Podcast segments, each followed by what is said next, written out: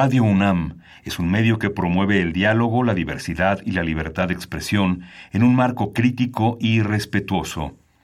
Los comentarios expresados a lo largo de su programación reflejan la opinión de quien los emite, mas no de la radiodifusora.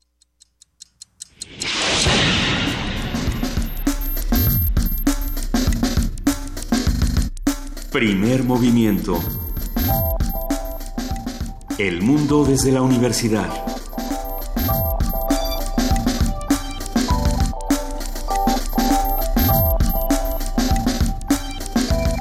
Buenos días, hoy es eh, miércoles 30 de mayo, es faltan ya un mes para las elecciones y estamos en la cabina de Radio Universidad eh, Luisa Iglesias. Lo dudaste un segundo. en esta cabina de...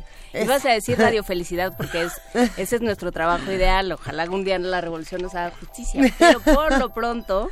Buenos días, Miguel Ángel Quemain. Buenos días, jefe de información, Juana Inés de esa. ¿Cómo va todo? Bien, no, no quiero estar en Radio Felicidad, aunque sí me gustaría poner puras canciones de César Costa, pero me voy a contener. Me da mucho gusto estar en las cabinas de Radio UNAM, que por cierto ayer eh, transmitió, como dijimos que, que iba a suceder, ayer transmitió este encuentro por la cultura que realizó TV UNAM y que bueno fue una conversación con los eh, con los diferentes pues, encargados de las plataformas de cultura de cada una de las principales campañas. No estaba el del Bronco. Ah ok. No no este... es bueno que no nos hicieron hacer perder el tiempo. Ajá. y entonces eh, sí no no creo que hubiera tenido demasiado eh, que decir ni se ve Ajá. que tenga una plataforma de cultura muy desarrollada porque no lo ha dicho. Ajá. No, no ha hablado del tema. Pero bueno, eh, estuvieron, sí, César Moeno por el PRI, eh, estuvo Raúl Padilla, quien ha estado eh, muy cerca de la Feria del Libro de Guadalajara desde su formación, yo creo, desde que se fundó esta feria, por, la, por esta coalición PAN, PRD y Esta. anexos, eh, Movimiento Ciudadano y estuvo por Morena Alejandra Frausto. Y fue eh, fue una discusión interesante fue una discusión que yo creo que valdría la pena retomar en otro momento para platicar qué entendemos por cultura cómo la estamos poniendo qué es lo que queremos y cómo seguimos en esta idealización del trabajo de los creadores y de los gestores culturales cuando, bueno, pues el trabajo tendría que estar bien remunerado y tendría que eh, ofrecer ciertas garantías Así es. para todos, independientemente de a lo que nos dediquemos, independientemente de cuáles sean nuestros instrumentos de trabajo, el trabajo tendría que estar bien remunerado, tendría que estar, eh, pues tendría que llevarse a cabo de manera libre y en un entorno que conviniera a todos, ¿no? independientemente de Sí. a qué nos dediquemos, de qué sea lo que lo que hacemos todos los días, Luisa. Sí, estuvo, tuvo dos horas, bueno, más de dos horas el encuentro, casi como el debate. Sí. Y solo por una materia que está apenas tocada por los por los candidatos, aunque es una de las más lucrativas en términos de imagen, la, la, la cultura. En términos de. Producto Interno Bruto, varios rescataron el trabajo de Ernesto Piedras, que desde que hace unos 10 años publicó Cuánto vale la cultura. Qué gran libro, Cuánto vale la Trabajando eh, sobre el tema, pero... Pero sí, parece que a la hora de asignar presupuestos y a la hora de hacer programas, de pronto a la, o al, al momento de hacerlo, no en campaña, pero al momento de hacerlo, las cosas se olvidan un poco. Valdrá la pena retomar lo que se dijo en este en este espacio. Mi- Mientras se llevaba a cabo este, esta discusión, este debate que se compartía a través de radio y de TV UNAM, y lamentablemente se compartió otra noticia muy dolorosa para los medios de comunicación. Se fue encontrado el cuerpo del periodista Héctor González, este periodista de Grupo Imagen, eh, si no me equivoco, esto ocurrió en Ciudad Victoria, en Tamaulipas. Eh, los detalles de, este asesinato no tienen por qué ser eh, replicados ni compartidos, pero sí la, la indignación y por supuesto el qué se tiene que hacer como medios de comunicación eh, justamente para seguir apoyando no solamente a las familias, sino a todos los lectores y a todos los escuchas que se quedan sin estas voces fundamentales. Eh, abrazamos a toda su familia, por supuesto, con solidaridad, estaciones y frecuencias aparte, eh, una voz menos son muchas voces menos, así que vamos empezando con lo que tenemos el día de hoy. ¿Qué vamos a escuchar, querido Miguel Ángel Quemain? Vamos a tener eh, en, el, en este miércoles de lectura el PRI, la Revolución Inconclusa. Vamos a conversar con José Manuel Cuellar Moreno, él es maestro en Filosofía de la Cultura por la UNAM y Filosofía Contemporánea por la Universidad de Barcelona. Él es también novelista y es autor de este libro sobre el que conversaremos y cuyo eje es Emilio Uranga. Estaremos conversando también sobre este trigésimo primer Festival Internacional por la Diversidad Sexual. Vamos a hablar con Salvador Iris, director de este festival y coordinador general de Alarte AC.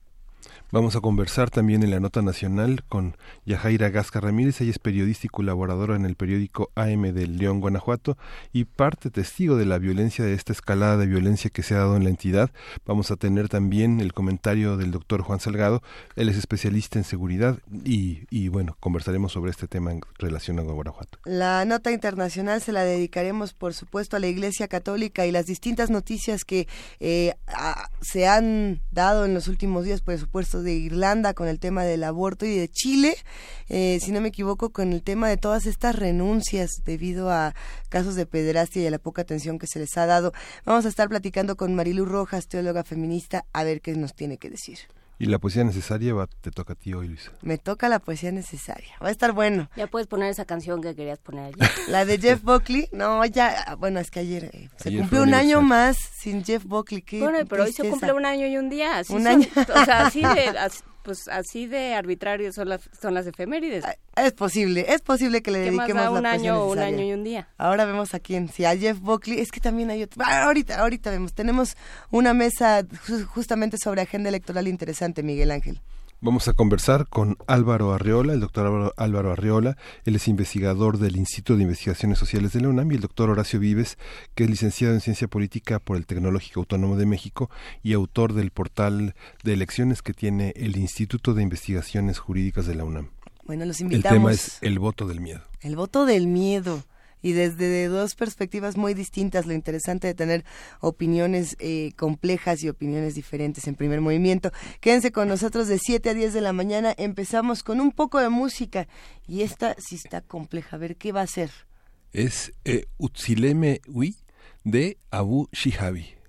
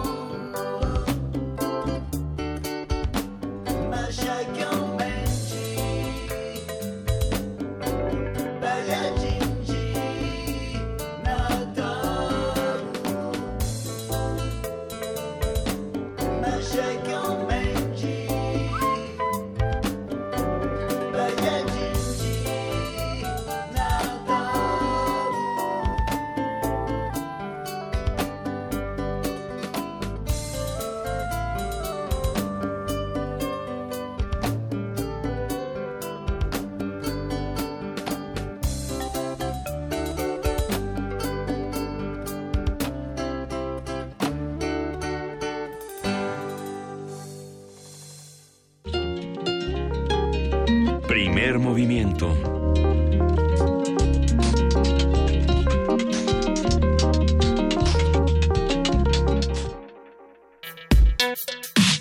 Miércoles de lectura.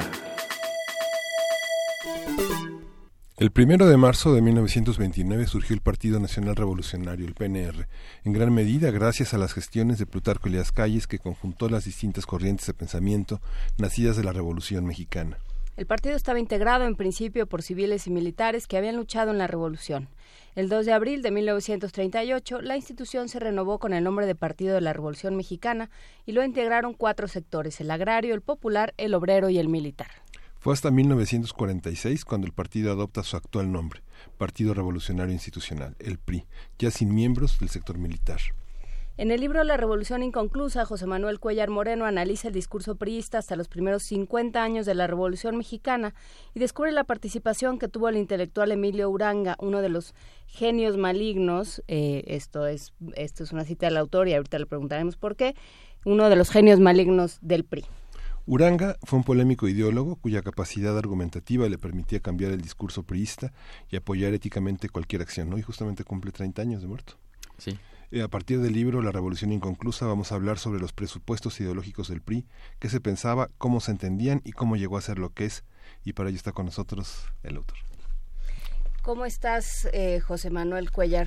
muy bien, muy bien, muy buenos días. Qué gusto estar aquí hablando de esta revolución inconclusa y en épocas tan sensibles como la actual. Y sobre todo hablando de un personaje eh, que, que fue alumno de José Gaos, fue alumno de José Gaos, él eh, abrevó de todas estas nuevas corrientes de pensamiento que trajeron los exiliados o los transterrados españoles, ¿no? Como ellos se llamaban, que vinieron a México eh, de, después de la Guerra Civil Española. Y este joven, ¿no? Que estaba en la Facultad de, Filosofía, que estaba entonces ubicada en la Casa de los Mascarones, ahí en la ribera de San Todavía era Filosofía y Letras, todo junto. La era Filosofía y Letras, sí y él pues asombra a todos con su erudición ya de muy joven. Su maestro decía que era un genio con mal genio, tenía un temperamento endiablado. Entonces es un personaje que yo recupero en este libro porque es un personaje olvidadísimo. Ya no nos acordamos de él. Pero yo digo que más que olvidado es un personaje ocultado. O sea, como que no, eh, no han querido que nos enteremos de él porque es un personaje incómodo.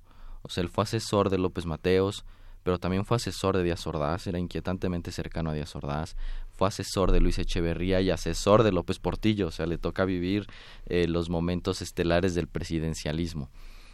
Era un personaje, como dices, muy curioso, porque si uno eh, si uno imagina este momento de la, de la Escuela de Filosofía y Letras, la Facultad de Filosofía y Letras en Mascarones, con Leopoldo Sea, con todos estos personajes, Octavio Paz vendría después, eh, todos estos personajes que estaban, sobre todo, y ah, me gustaría que al rato platicáramos de eso, que estaban imaginando lo, la esencia del mexicano, el ser mexicano, y que estaban tratando de concebir una nación, es difícil pensar que de ahí también salió el PRI, que eso también fue el, PRI.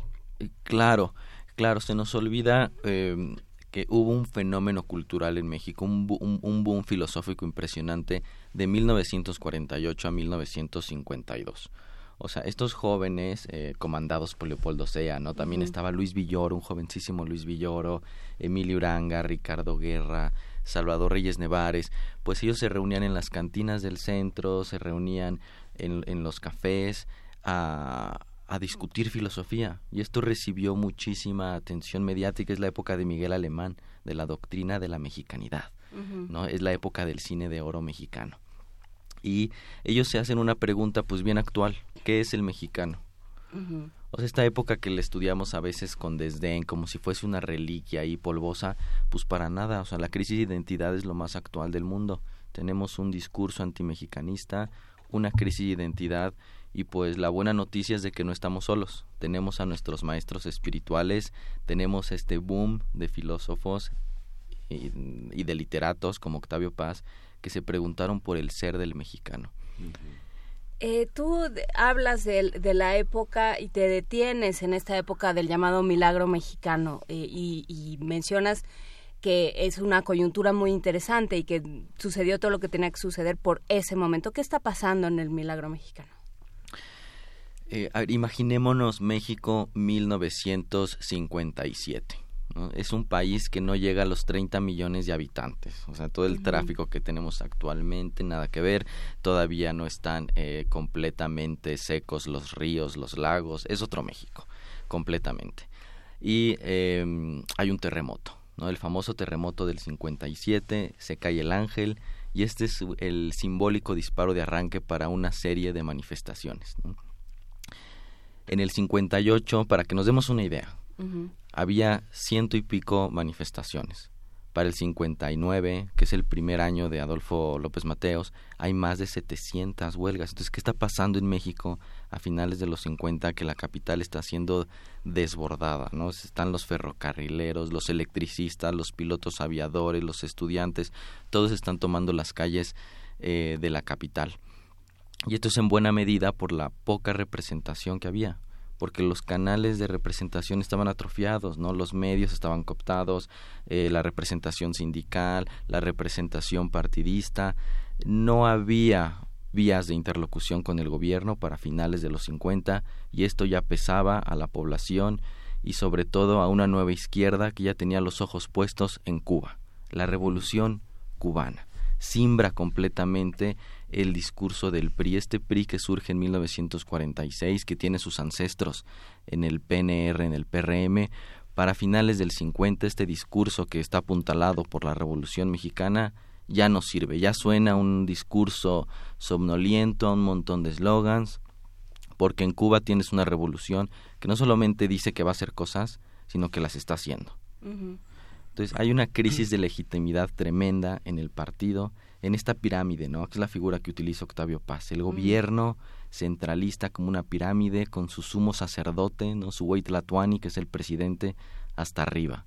Pues esta pirámide se fractura, tiene una grieta de arriba abajo. Pero viene una, una transición muy fuerte con el gobierno de Cárdenas, digamos, tiene esa calles anticlerical que permite reforzar los valores del laicismo que permite también eh, la creación del partido, un partido que es un como como dice Bartram, una especie de ajolote que es capaz de regenerarse a sí mismo con un discurso que viene de la Constitución de 1917 y luego Cárdenas que encarna los grandes valores del socialismo internacional que están en boga en, en, todas partes, ¿no? Y que y que después del gobierno de Cárdenas se, se viene abajo. ¿Qué pasa con ese discurso socialista, comunitario, igualitario que tiene la, posibilidad de, consolidarse a través del discurso revolucionario. Claro, ¿no? después de Cárdenas viene Miguel eh, Manuel Ávila Camacho, nuestro último presidente militar, que es el momento en que la Revolución Mexicana se baja del caballo, enfunda la pistola y se pone la corbata. Y después tenemos ya al licenciado eh, Miguel Alemán. Para finales del 50, Cárdenas seguía teniendo una actividad política, eh, pero ya con vistas a Latinoamérica. Él hace el Frente de Liberación Nacional, que era un, eh, un frente eh, que agrupaba las distintas izquierdas latinoamericanas. Entonces, para finales de los 50 se le reprochaba a Cárdenas que estaba traicionando a la Revolución Mexicana y que ya se estaba sumando a un movimiento de proporciones latinoamericanas. Entonces, imaginémonos a López Mateos, que hoy lo recordamos, si, si pregunto a mis padres, a mis abuelos, pues con cariño, a López Paseos, ¿no? López Paseos, una figura muy carismática, un genial hombre de Estado, él eh, nacionaliza la luz, eh, crea la Comisión Nacional del Libro de Textos Gratuitos, hace que nos restituyan la franja del chamizal, crea el ISTE, inaugura el Museo de Antropología e Historia. Creo que los mexicanos mantenemos un buen recuerdo de él, ¿no? Casi, casi podríamos decir que fue el canto de cisne de la Revolución Mexicana, pero tiene su lado B, el asunto, ¿no? Y él comienza eh, su gobierno, comienza su sexenio con el pie izquierdo, con una ofensiva huelguista tremenda como la eh, de la que hablábamos, con una revolución cubana que pone su gobierno en jaque, se le están yendo al presidente las riendas de la revolución mexicana. Y em, en medio de estas circunstancias convulsas le preguntan en Guaymas en 1960, que además la revolución cumple 50 años, pero pues nadie está para festejar nada. Y le preguntan, bueno, eh, presidente, ya defina la orientación de su gobierno y el presidente responde con un enigma de la esfinge rarísimo. Dice, mi gobierno es de extrema izquierda, dentro de la Constitución. Entonces, ¿qué trató de decir el presidente? Es cuando sale en escena Emilio Uranga. Y en una serie de artículos eleva estas declaraciones presidenciales al estatuto de doctrina. Y dice, bueno, lo que trató de decir el presidente es que en México cuando hablamos de revolución no tenemos que entender un movimiento antisistemático, disruptivo. No, para nada. En México, revolución mexicana es sinónimo de constitución de 1917. La revolución quedó volcada en un texto, quedó plasmada en un texto. Tenemos un artículo 27, un artículo 123 y, de la, y la constitución de vino Estado. Por lo tanto, en México, revolución mexicana y Estado mexicano se salvarán o morirán juntos, nos dice Emilio Uranga.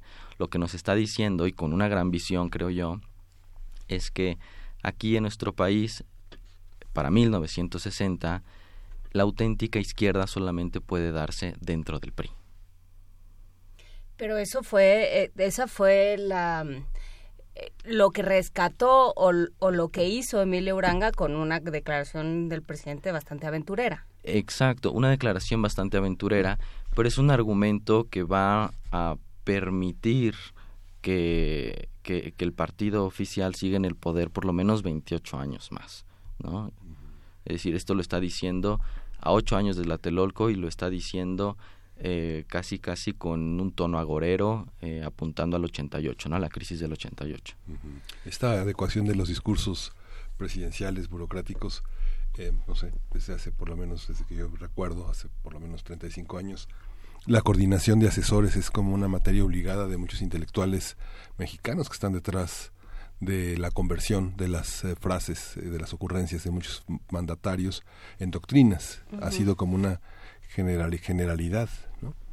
De Díaz Ordaz, de Echeverría, de López Portillo, de pues es que siempre tenían alrededor estos personajes, bueno, hasta la fecha, ¿no? O sea, siempre hay estos eh, personajes mm, intelectuales eh, que, que justamente han leído, o sea, el caso de Uranga creo que sería interesante que habláramos de él, porque bueno, era un joven que leía y discutía Heidegger en alemán, ¿no? desde la facultad y era alguien que estaba dentro de, el, de la vanguardia filosófica de ese tiempo, no solo en México, América Latina, sino en el mundo.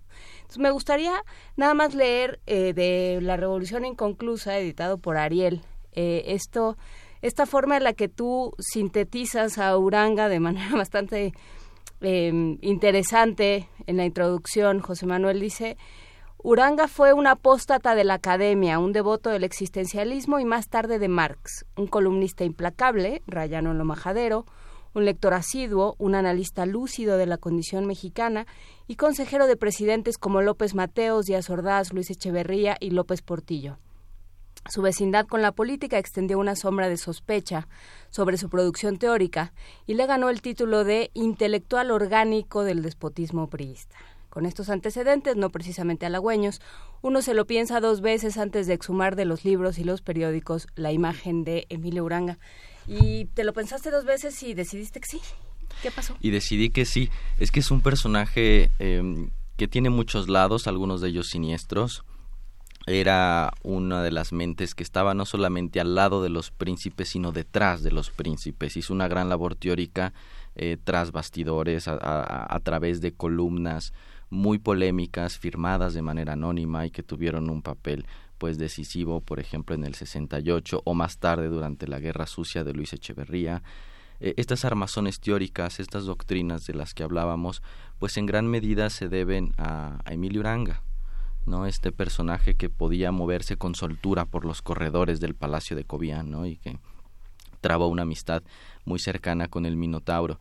Cuentan que si un domingo, por ejemplo, tú ibas a la casa de Cuernavaca de Díaz Ordaz, pues ahí te encontrabas Emilio Uranga en la sala leyendo Aristóteles. Mm. Entonces, este era eh, Emilio Uranga. Hubo un libelo eh, muy famoso después del 68 que se llamaba El Móndrigo.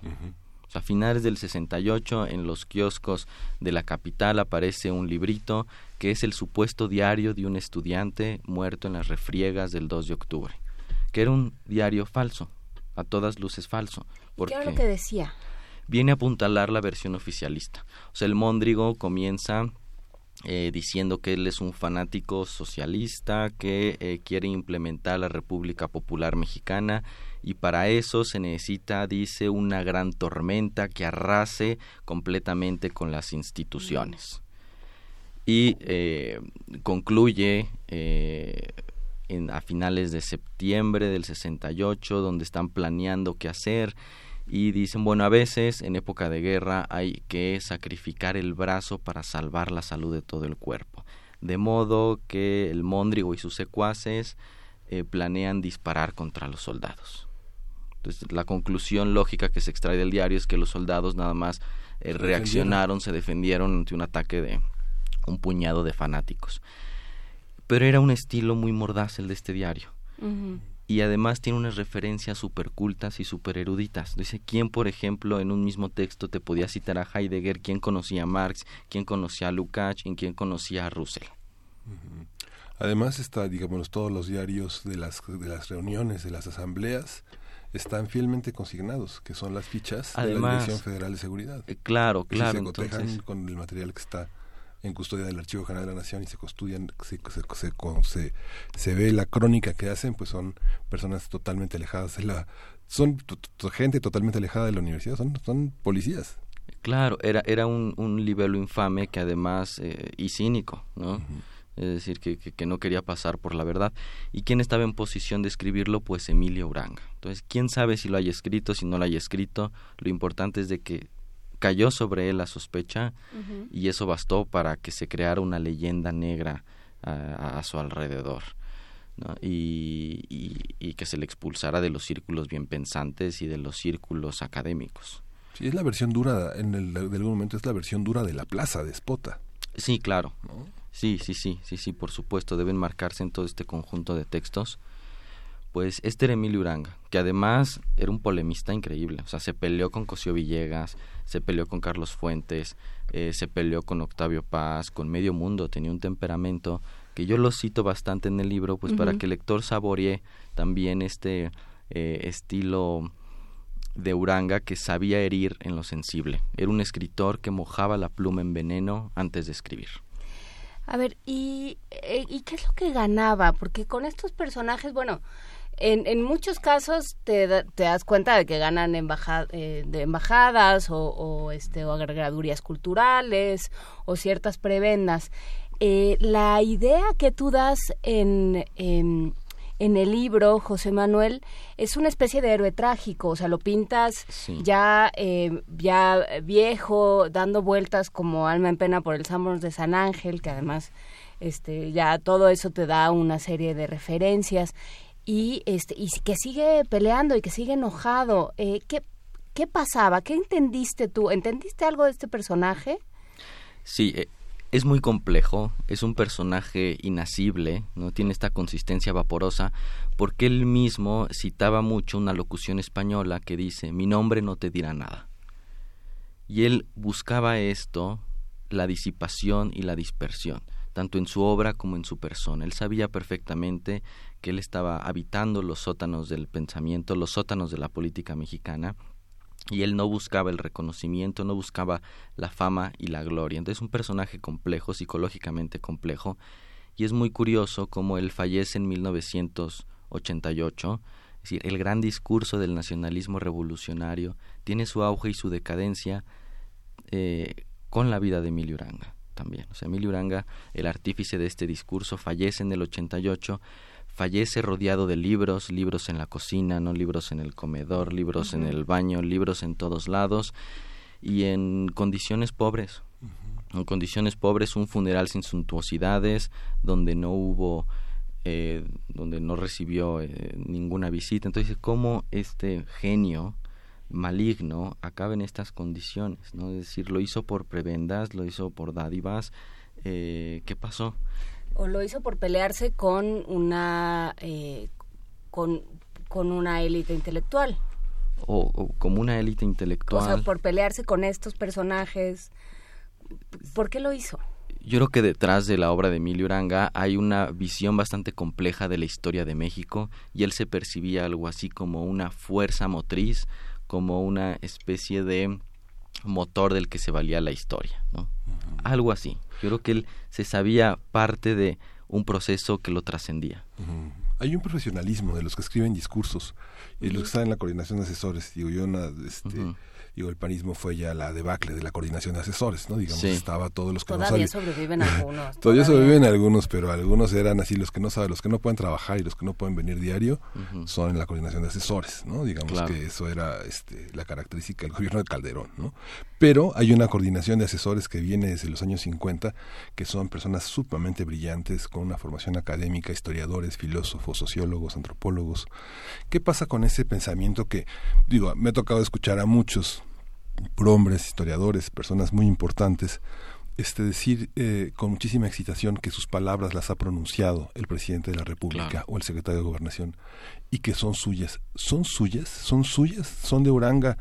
Eh, si uno tuviera la oportunidad de coleccionar todos esos discursos que a nombre de que presidentes pronunciaron, ¿serían de él? ¿O a quién le pertenecen esas palabras, esos grandes asesores, esos hombres que hicieron los discursos más importantes y más bellos, digamos, retóricamente para los presidentes, para los secretarios? Pues yo creo que la respuesta que se daba Uranga era esa, o sea, mi nombre no te dirá nada. Él sabía que parte de su trabajo significaba renunciar a su nombre.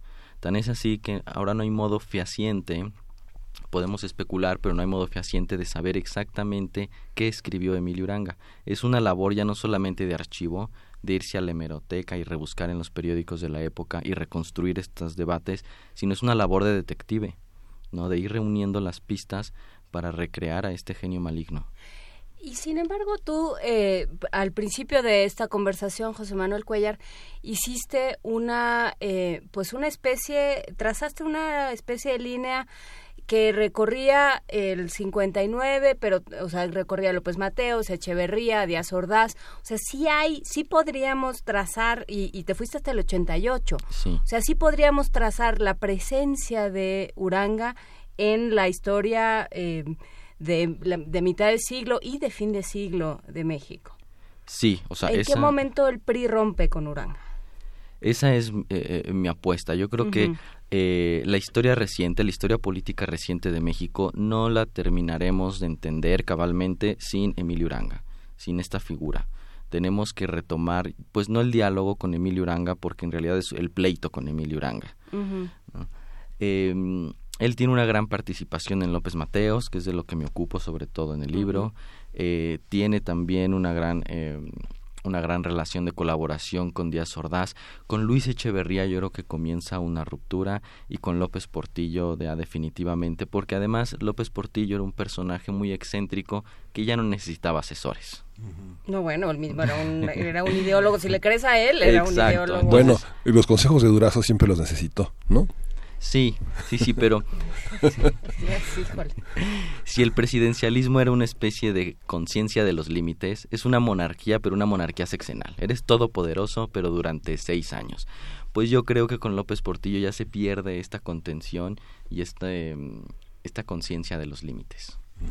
Y entonces, ¿y, qué pasa después? Digamos, eh, eh, ¿cuál sería, no sé si te has dedicado a ello, porque eh, lo tuyo hay que decirlo, es la filosofía y es de dónde van abrevando estos personajes. Exacto. Pero, pero ¿cómo lo ves ahora, digamos, como, como ciudadano y como alguien que, que se explica al mundo como puede, porque ya cada quien hace lo que puede? Claro. ¿Cómo ves tú al PRI de hoy? Hay dos fenómenos bien curiosos. Dices, todo este discurso que lo montaron de manera tan precisa, plumas tan buenas, eh, ¿qué pasó? ¿En qué momento se desmontó? ¿Cuál fue el proceso de desmantelamiento de este discurso tan bien armado? ¿No? Eh, porque evidentemente ya no está. El, ahora dos categorías de análisis acuñadas por el propio PRI es el viejo PRI y el nuevo PRI. O sea, el nuevo PRI está súper interesado en deslindarse, en separarse, en sepultar toda esta retórica revolucionaria que él mismo se preocupó de armar. Y cuando uno estudia la figura de Emilio Uranga, cuando uno se fascina por Emilio Uranga, la pregunta inevitable es, bueno, ¿y quiénes son los Emilios Urangas de la actualidad? ¿Quiénes son las mentes al lado eh, o detrás del poder? ¿Están estas armazones teóricas? ¿no? ¿Y con qué te encuentras? Pues yo digo que no, que no hay esta brújula, no, no, no hay un, un eje como fue la Revolución Mexicana que apunta hacia el futuro, sino vamos un poco a tientas, lo que hay es slogans, trending topics, preocupaciones estéticas, preocupaciones cinematográficas. Y una reacción, eh, claro, eh, van, van reaccionando, pero sin, pero sin tener demasiado bagaje, o sea, también eh, como lo decías, Emilio Uranga y los demás reaccionaban, ¿no? Iban viendo qué pasaba, iban viendo los bretes en los que se metía el presidente, las cosas que decían, y más o menos iban tratando de disfrazarlo de doctrina. Ahorita no hay con qué, o esa sería la impresión que a uno le da. sí, yo me quedo con esa impresión, que transitamos de la filosofía de lo mexicano al marketing de lo mexicano. sí, ahora tienes a Eduardo Sánchez sí. saliendo a defender o a, justificar o a, explicar lo que lo que está haciendo el presidente o cómo estamos reaccionando o qué le estamos diciendo a Trump. Y, y pues no no Eduardo Sánchez no no me parece un lector de Heidegger ni de casi nada muy avesado. Claro. Ni de la realidad tampoco. Pero bueno sí. pues eh, José Manuel Cuellar Moreno tenemos eh, un ejemplar de la Revolución Inconclusa. Lo vamos a regalar por, por Twitter. Por Twitter. Eh, por Twitter. Nombre, nombre completo con el, con, el, con el hashtag Revolución Inconclusa. Exactamente, todo eso. Y ya nos vamos. Muchísimas gracias, eh, José Manuel. ¿Se va a presentar en algún lado? ¿Vas a seguir hablando de él de manera más pública? Sí, están todos muy invitados a la presentación del libro. Va a ser el jueves 7 de junio a las siete y media de la noche en Orizaba 131, esquina con Guanajuato, en la colonia Roma, que además es una casona que pertenecía a la familia Díaz, hermosa, y pues estaremos hablando de la Revolución Mexicana. Eh, yo estoy en redes, José Manuel Cuellar, estoy en Twitter, arroba jmcuellarm, para seguir con la discusión. Perfecto, pues eh, ya, ya se, se despertaron bastantes, bueno, se despertaron, que ya es bastante, y se, eh, se despertaron inquietudes y comentarios. Muchísimas gracias. José Manuel Cuellar por esta conversación. Mm, gracias a ustedes. Gracias. Primer movimiento.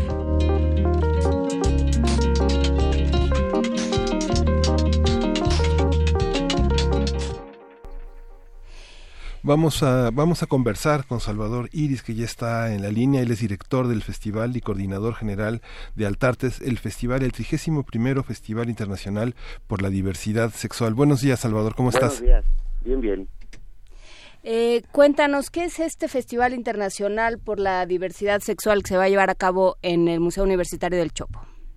Bueno, este festival es un conjunto de actividades culturales, artísticas, que están enfocadas a sensibilizar a la gente para, para entender el qué es la diversidad sexual, para, para que la gente un poco se acerque a estos temas, se acerque a, a lo que es la diversidad sexual y aprendamos a convivir entre todos y eh, básicamente se trata de eso, ¿no? Sensibilizar a las personas para entender la diferencia.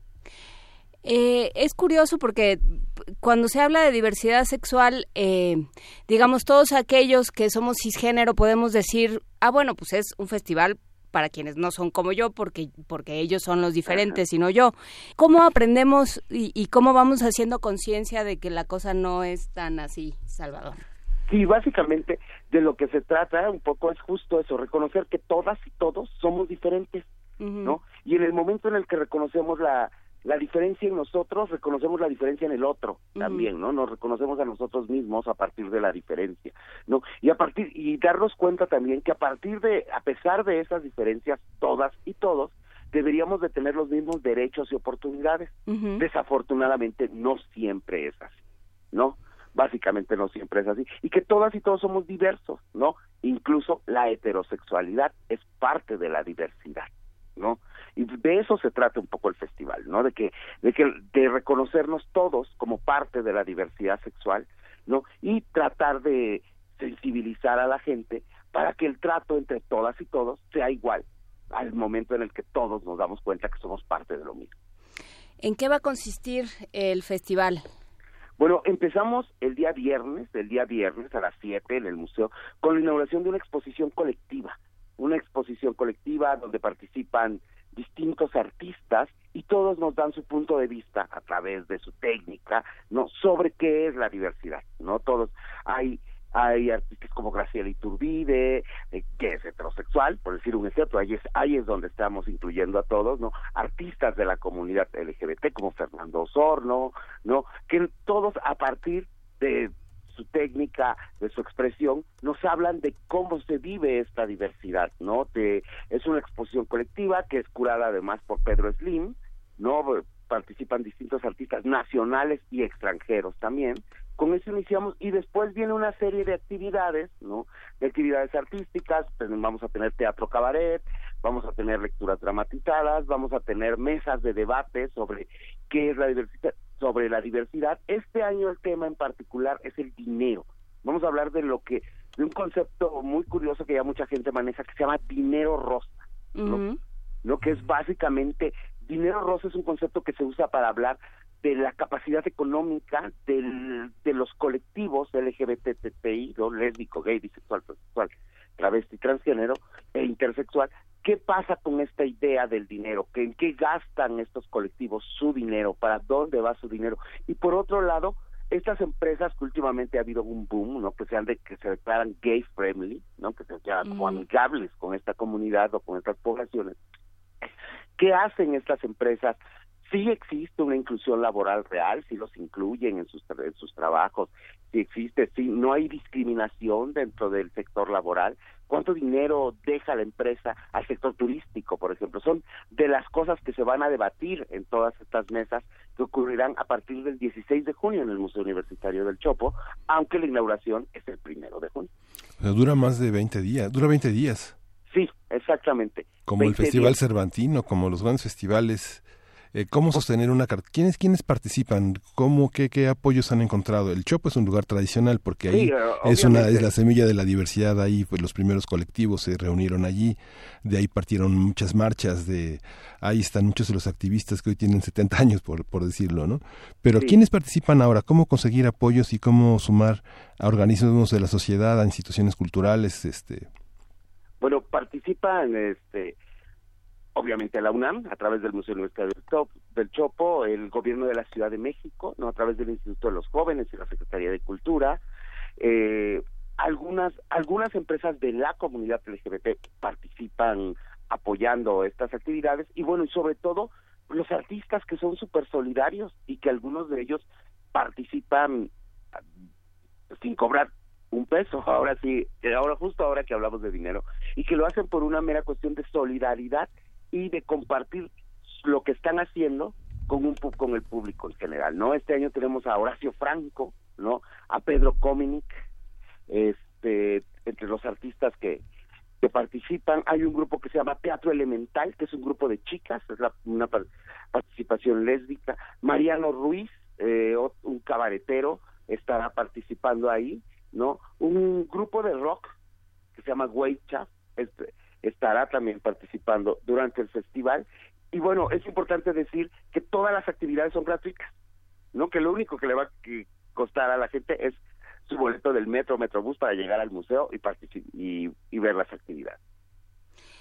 Claro, que va a resultar interesante sobre todo eh, las reflexiones que, que, se hagan, Salvador, pensando eh, que hay una parte de esta población, probablemente eh, los, la población gay, que tiene más posibilidades de ser aceptada y de ser incluida, pero que la población trans, por ejemplo, tiene cosas más, eh, tiene dificultades particulares tanto para hacer trámites como para eh, situarse en ciertas posiciones laborales. O sea, realmente es una conversación que, que todavía nos queda muy, donde nos hemos quedado muy atrás.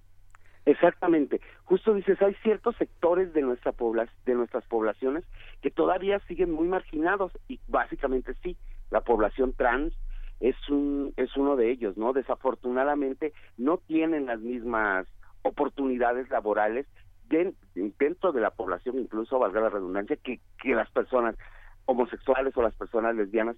La población trans a veces está marginada y no tiene oportunidades, ¿no? Yo yo siempre insisto y siempre lo pongo de ejemplo, ¿no? Al día de hoy no veo trans que sean cajeras de banco, no veo trans que sean recepcionistas de alguna empresa y podrían decir también por otro lado, no es, es porque no están preparadas, no, no es cierto, la nueva generación de, chicas trans, yo, conozco muchísimas que son universitarias, que tienen maestrías, que están estudiando, yo creo que se debe a un prejuicio de parte de algunas empresas. En el gobierno de la ciudad sí hay muchas, digamos, en la tesorería, en Ecobici, en, varios trámites de movilidad, en licencias. sí, hay muchas, hay muchas chicas trans que, que han tenido oportunidad de entrar pero yo creo que es la excepción tal vez el gobierno de la ciudad en esta parte de recursos humanos que sí les ha Pero ha sido parte de una política pública, pero bueno, ¿cómo incorporas también a la industria en ese A la iniciativa privada, ¿Cómo, incorporas a la iniciativa privada a este tipo de políticas, no? Ya, no llamemos política, a este tipo de políticas laborales, ¿no? Que deberían de ser inclusivas para todas y todos, ¿no? Un pues espacio como este es muy padre porque finalmente, digamos, quien no tiene dinero para echarse una cerveza, para no entrar a un bar, que son de alguna manera son lugares exclusivos para alguien que admite esa etiqueta, tiene la posibilidad sin ningún costo de conocer personas distintas, de eh, conversar con personas que tienen los mismos problemas, las mismas inquietudes y que tal vez uno puede ir de la mano al, al, al parque adjunto con alguien de su mismo sexo y conversar y hacer una relación amorosa como como este como está admitido en el mundo heterosexual, ¿no? Heteronormado, ¿no? Mira, básicamente ese fue uno de los objetivos con los que surge el proyecto, estoy hablando de los años 80, ¿no? La idea era generar como un espacio donde más allá del bar la gente pudiera socializar, ¿no? Entre ellos, usando de pretexto las artes y la cultura, ¿no? E, es, esa era como la idea original y creo que ha funcionado muy bien, porque también si hablamos de jóvenes, jóvenes que todavía no tienen la mayoría de edad, pero que ya están conscientes de su orientación o de su preferencia sexual. Son chavos que, como tú dices, no tienen la oportunidad de conocer a otros chavos, ¿no? Que, igual que ellos, ¿no? Sabemos que todavía el bullying en las escuelas está muy fuerte, ¿no? Entonces hay chavos que no se atreven a hablar de su, orientación sexual en la escuela, pues especifican precisamente por eso, ¿no? para evitar agresiones, burlas, incluso violencia. Y entonces aquí es como el espacio ideal para que estos chicos puedan ir, ¿no? Y en un, y en un ambiente libre, libre, y no lo digo por prejuicio, pero libre de alcohol y de todo eso, puedan convivir sanamente con personas iguales que ellos. Pues justamente de esto se trata. Muchísimas gracias, eh, Salvador Iris, director del Festival eh, por la Diversidad Internacional por la Diversidad Sexual, en este trigésimo primer, esta trigésima primera edición de este festival que se lleva a cabo en el Museo Universitario del Chopo. Muchísimas gracias. La inauguración es este viernes primero de junio y 20 días más se van a aventar de festival. Hay que ver todo en la página del Chopo. ¿Y dónde más se puede consultar? En, la página oficial del festival que es www.fitmx.com FITS por Festival Internacional de la Diversidad Sexual. Muchísimas gracias, Salvador. Te mandamos un abrazo y gracias por platicar con nosotros. Igualmente, muchas gracias. vamos, a vamos a escuchar Siriaf de Jorge Parado, Chino Domínguez, Javier Colina y Tino de Giraldo.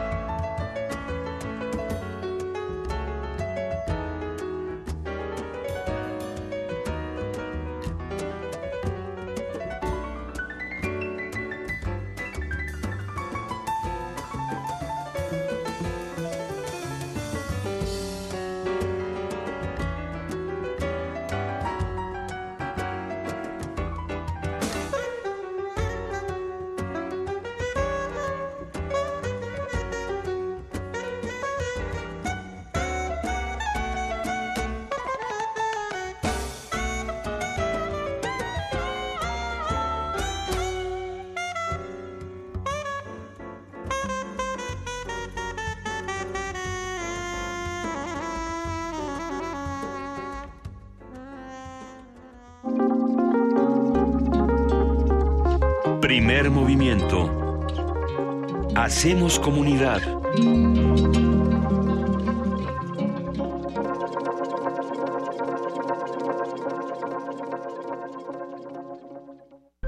¿Podemos combatir la corrupción en México?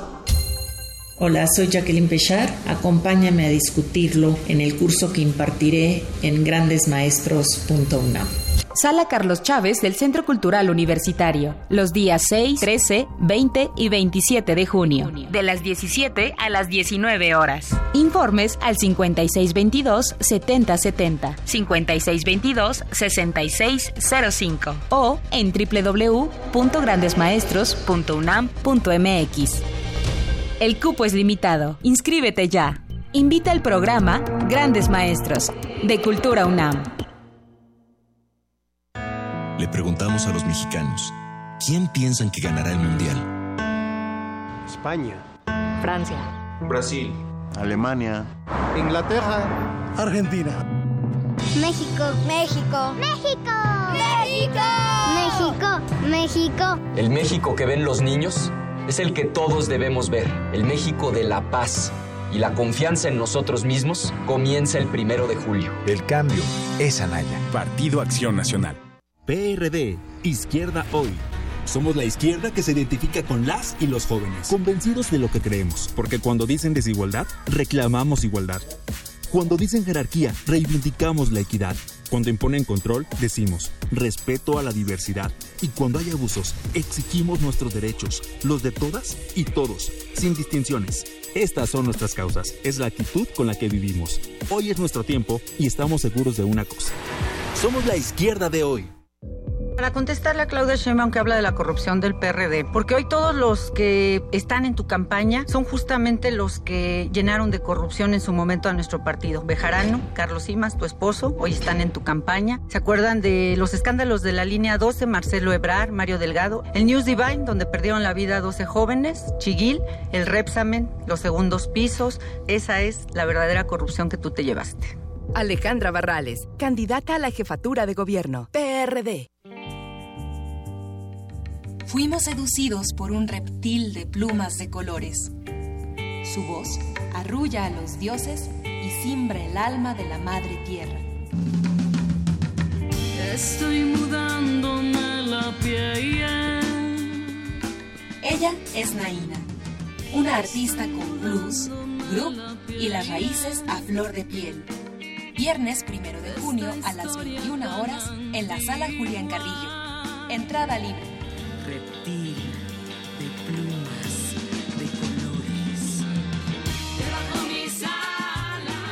Sé parte de Intersecciones, el punto de encuentro entre varias coordenadas musicales. Radio UNAM, experiencia sonora. En el Partido Encuentro Social no tenemos miedo del cambio. Miedo que lo tengan los corruptos. ¿Por qué voy a tener miedo de un México sin rateros?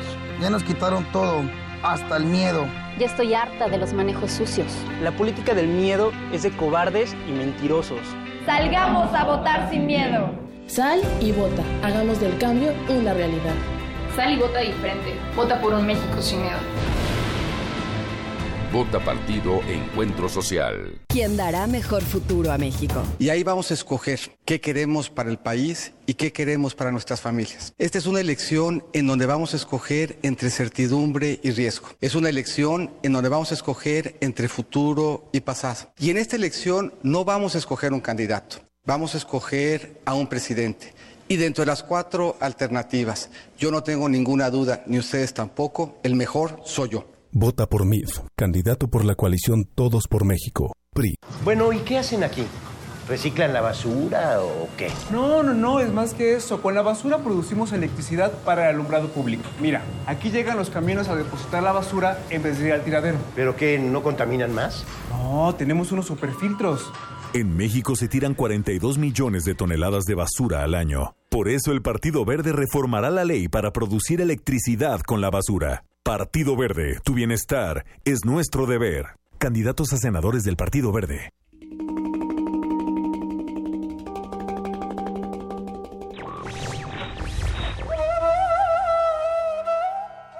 La libertad es aquella facultad que aumenta la utilidad de todas las demás facultades.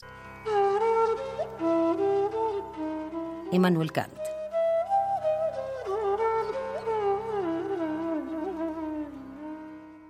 Radio UNAM. La ciencia que hacemos. La ciencia que necesitas. La ciencia que aporta. La ciencia que somos. La ciencia que somos. Iberoamérica al aire. Una coproducción del Instituto Latinoamericano de la Comunicación Educativa, la Dirección General de Divulgación de la Ciencia y Radio UNAM. Mesas de debate, reportajes, noticias, entrevistas, efemérides y mucho más podrás escuchar todos los viernes a las 10 y media de la mañana. 96.1 de FM. Retransmisión domingos a las 9 y media de la mañana por el 860 de AM. Radio UNAM. Experiencia sonora. Búscanos en redes sociales, en Facebook como Primer Movimiento UNAM y en Twitter como P Movimiento o escríbenos un correo a primermovimientounam@gmail.com. Hagamos comunidad.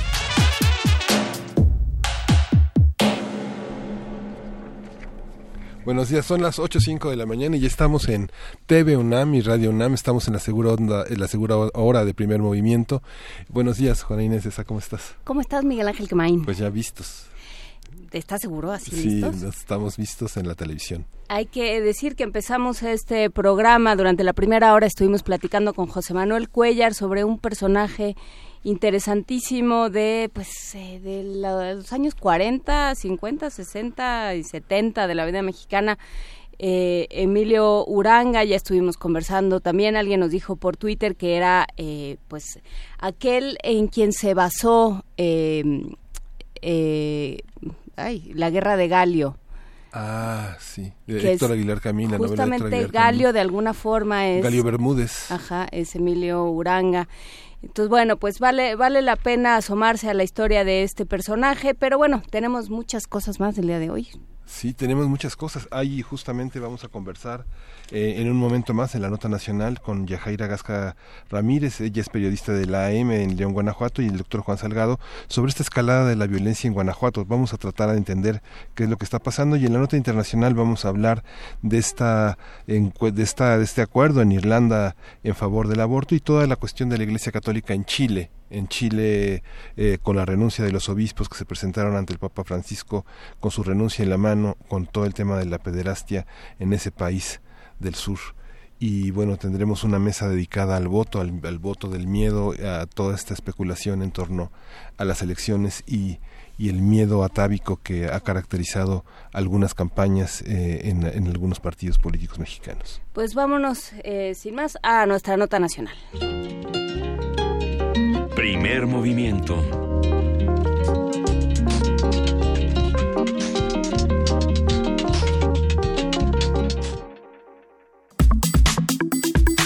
Nota nacional. Los índices de asesinatos en Guanajuato se incrementaron a partir del 2011. La entidad tiene una incidencia de 50 asesinatos por cada 100.000 habitantes, cifra que ha superado la media nacional. Desde el cambio de gobierno en el 2012, el incremento de violencia se ha multiplicado, sobre todo en municipios como Apaseo el Grande, en donde se cometieron 43 asesinatos durante los primeros tres meses del 2018. El mes de octubre del año pasado se convirtió en el segundo más violento desde 1997 al registrarse 119 asesinatos. Entre el 2017 y 2018 han sido asesinados 43 agentes, incluidos 32 policías municipales, 8 de la Procuraduría General de Justicia y dos agentes estatales. Además han desaparecido 6 policías y se han registrado 4 ataques a instalaciones policiales. Para darnos un reporte de, sobre la situación en Guanajuato, analizar qué factores inciden en la escalada de violencia, quién está a cargo eh, y cómo se vive en el marco electoral, nos acompaña Yajaira Gasca Ramírez, periodista y colaboradora en el periódico AM de León, Guanajuato, y estará también con nosotros para un análisis posterior el doctor Juan Salgado, especialista en seguridad. Buenos días, Yajaira, muchas gracias por estar con nosotros esta mañana. Hola, buenos días, muchas gracias. Muy encantada de, de estar con ustedes hoy. Cuéntanos qué, eh, qué es lo que está pasando hoy en Guanajuato, de qué nos enteramos en el centro y, y qué nos puedes decir tú que estás ahí.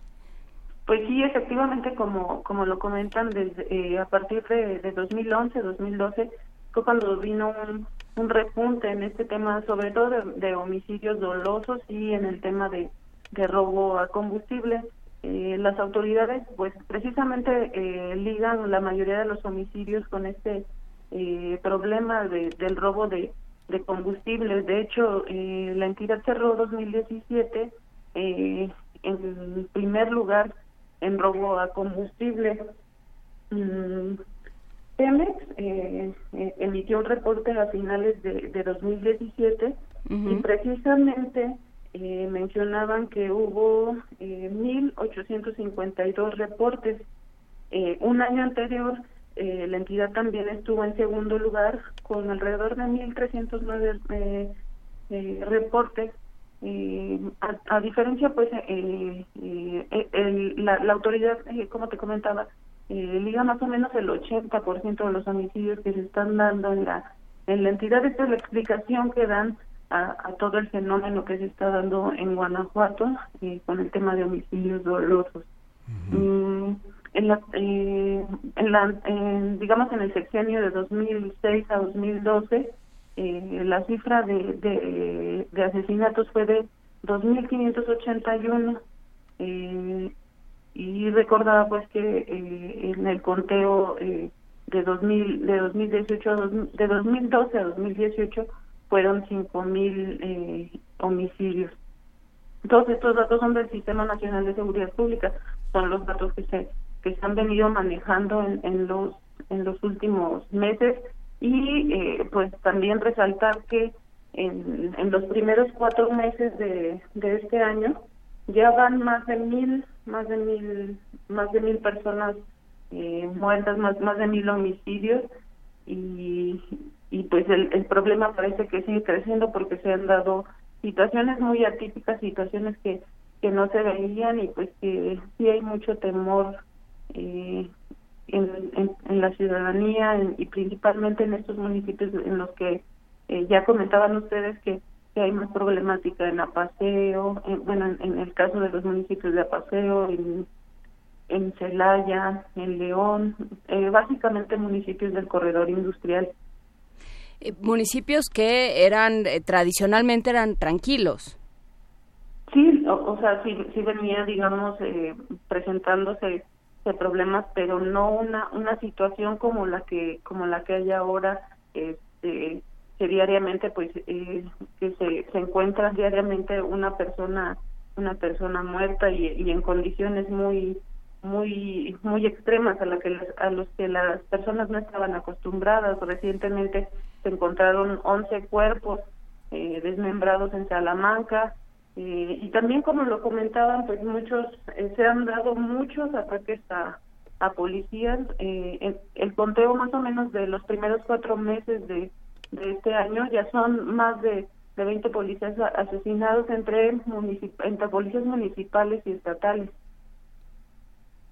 Sí, ha sido ese tremendo, digamos, eh, todavía la, administración todavía eh, a principios de enero se localizaban más de 9.300 tomas, representa el 10% de la producción de barriles, 198.000 barriles se estima que roban los guachicoleros en la entidad frente a los 5 millones de barriles diarios que, que, que, que produce Pemex, ¿no? O sea, es enorme, es enorme la cantidad de combustible que se, que se sustrae, ¿no? O sea, en el, estado de, el estado de Guanajuato forma parte de una red de estados que siete de cada diez tomas las tienen en su poder los guachicoleros. Exactamente, sí, es un, es un problema que, que ha afectado mucho a, a, la entidad. Aparentemente hay una, una red que está trabajando en, en esta en esta situación, encontrar una oportunidad en esto y pues ahora eh, la situación es que ni la autoridad estatal está asumiendo esta responsabilidad porque han eh, eh, pues han sostenido la, la idea de que es, este es un delito federal que toca eh, combatir autoridades federales y, y, la autoridad federal tampoco ha asumido esta responsabilidad eh, como como debería de ser. Y los muertos todas las víctimas colaterales están ahí está viviendo en el Estado. Yajaira, ¿les ha cambiado la vida, digamos, desde el punto de vista periodístico, desde el punto de vista de habitante eh, del, Guanajuato? ¿Les ha cambiado en algo la vida? Sí, claro, la gente, la gente vive eh, con mucho miedo, la gente ya, ya no tiene la, eh, la paz con la que vivía antes, hay miedo de salir a las calles, sobre todo en municipios donde donde eh, ocurren más estas cuestiones violentas en Irapuato ayer por ejemplo la, la seguridad de poder salir a cenar tranquilo sin que pueda estar en peligro su, su vida pues bueno, eh, te agradecemos muchísimo, Yajaira Gasca Ramírez, periodista colaboradora en el periódico AM de León, Guanajuato. Te agradecemos esta colaboración y seguiremos en conversación contigo, si nos lo permites. Claro que sí, muchas gracias, un gusto. Un gusto y buen día. Y está con nosotros en la línea Juan Salgado. ¿Cómo estás, eh, Juan Salgado, analista en seguridad? Estamos, estamos esperando a que se conecte todavía pero digamos que eh, forma parte, por ejemplo, eh, en el estado se han publicado los dos periódicos más influyentes, pues es el Correo, el Correo y eh, AM, ¿no? El Correo ha publicado muchísimos de los temas que tienen que ver con, con la parte oficial, con la parte de Pemex y entre los reportes que han señalado, pues fue este último este reporte que prácticamente es el, el, el cierre de la administración de 2017 que se entregó en noviembre del año pasado todavía a Osorio Chong, en el que esperan poner una solución al tema de los guachicoleros en 2025. Digamos, el plan 2017-2021 de Pemex no contempla todavía una solución porque no hay manera de detectar la red de empleados que están en cargo de eso. ¿No hay manera? Dicen que no hay manera a pesar de que en Guanajuato sea este sí se demostró que uno de los empleados fundamentales de, encargados de Pemex de, de todos los 16 ductos que cruzan la que cruzan la entidad que son muy importantes en el Bajío ese estaba infiltrado este lo, detuvo la Policía Federal este hubo todo un escándalo en el, el, año pasado pero el plan de negocios de Pemex de 2017 2017 2021 este señala que hasta 2025 se tendrá una respuesta satisfactoria en torno al tema. O sea, siete años. Siete años. Están condenando a Guanajuato siete años. Sí. ¿Ya está en la línea Juan Salgado no? Ah, bueno. Vamos a música y retomamos esta conversación. Vamos a ir a música, vamos a, a, escuchar a la banda filarmónica de la SECAM y a Lilia Downs, a la banda filarmónica de la SECAM y Lilia Downs con El Andariego.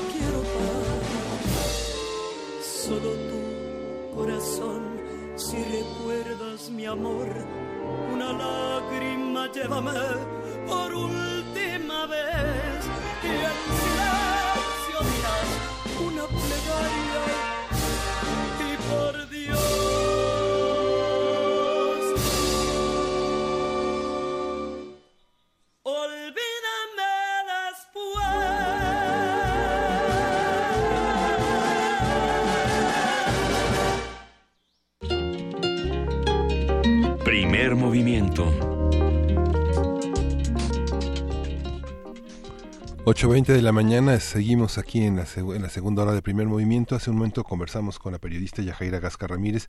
Ella es periodista y colaboradora del periódico M en León, Guanajuato, sobre la escalada de violencia que hay en la entidad. Y está con nosotros también el doctor Juan Salgado, Juan Salgado es especialista en seguridad y tratamos de entender un poco qué pasa en este en esta en esta región, más que el estado es una región. Juan, buenos días.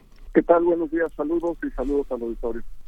Eh, saludos, eh, Juan Salgado. Eh, cuéntanos, estábamos hablando con Yajaira Gasca y lo que ella nos platicaba es toda esta escalada de violencia que ha sido enormemente pronunciada en los últimos en los últimos meses, en, en el último año se lo atribuye el gobierno, tanto el gobierno estatal como el gobierno federal, al problema del robo de combustible.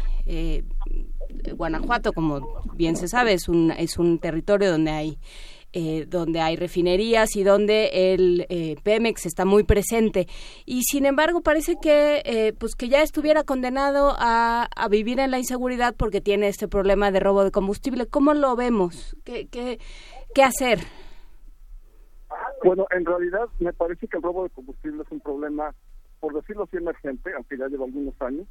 Sin embargo, hay factores criminógenos más complejos en Guanajuato, algunos que vienen directamente de los problemas que han surgido a partir de los operativos que hubo federales en Michoacán, que expulsaron a una parte de la familia de los templarios hacia territorios vecinos, principalmente hacia Tierra Caliente de Guerrero, hacia Guanajuato y sin duda hacia Colima, que también se ha complicado muchísimo.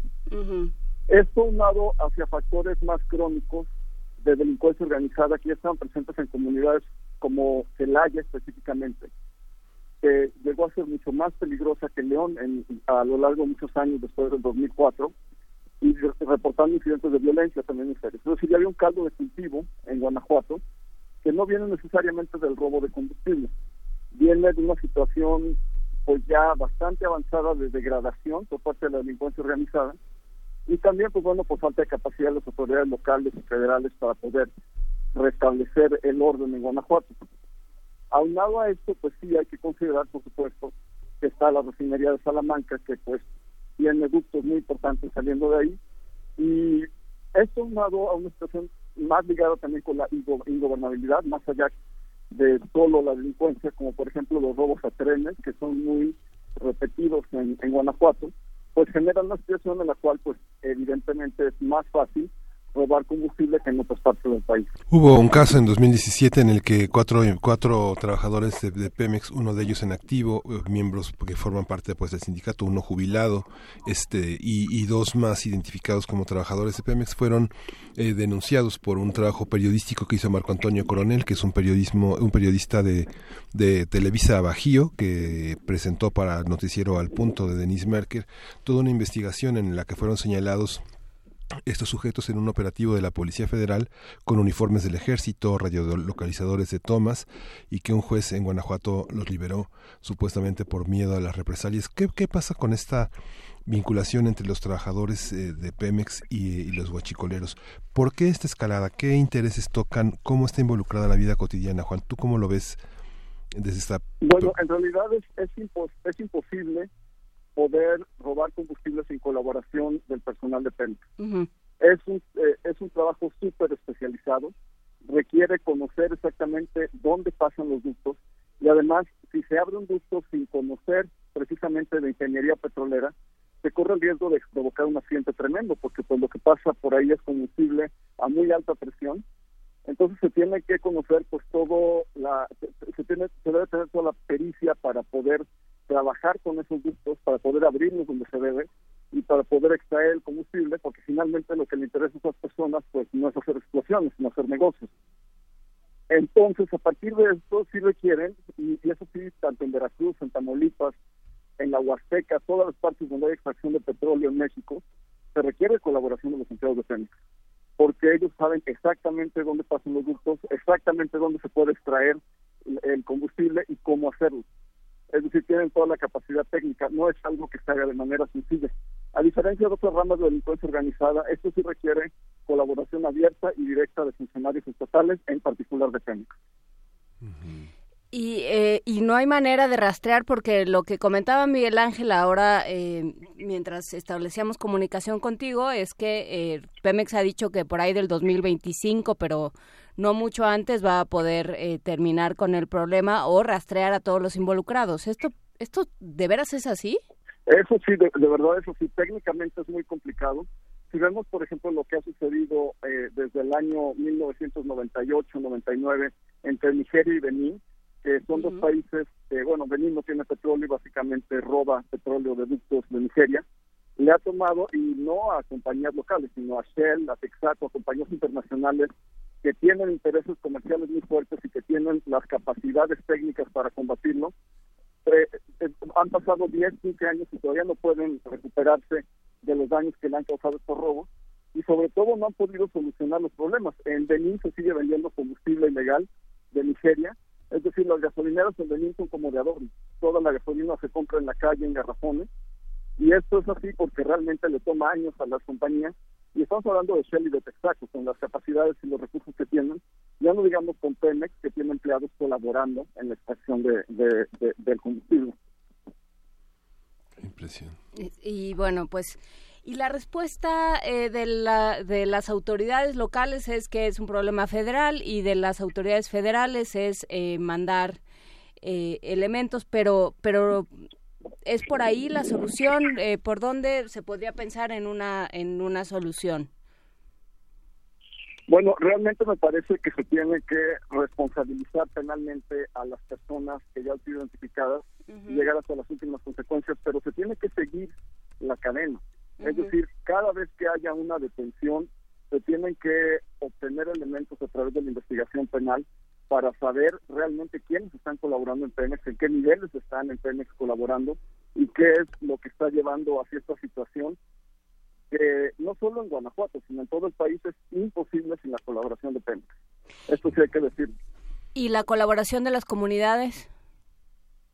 Sí, por supuesto. Eh, y esto viene precisamente del fenómeno agravado de la organizada, en el cual, pues bueno, ya la cultura de la ilegalidad pues ha llevado a que no solo sean situaciones comunes, por decirlo así, de delincuencia organizada, como secuestros, extorsión, eh, por supuesto, todas las modalidades de venta de drogas y de, y de producción en algunos casos, porque es muy fértil el vacío.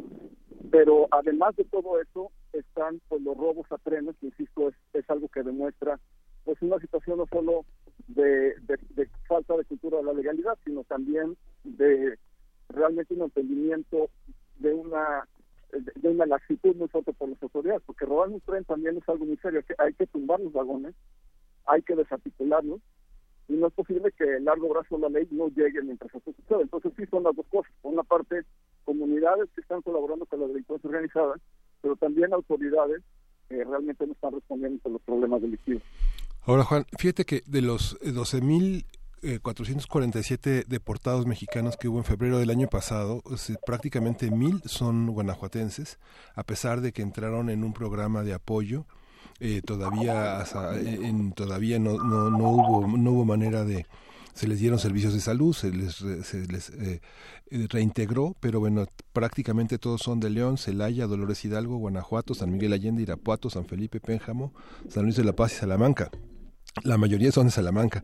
Digo, bueno, habría que buscar tal vez una, una relación entre este fondo de atención a migrantes, que es que es muy, muy, muy pobre, 20 millones de pesos para simplemente 12 mil repatriados en un mes.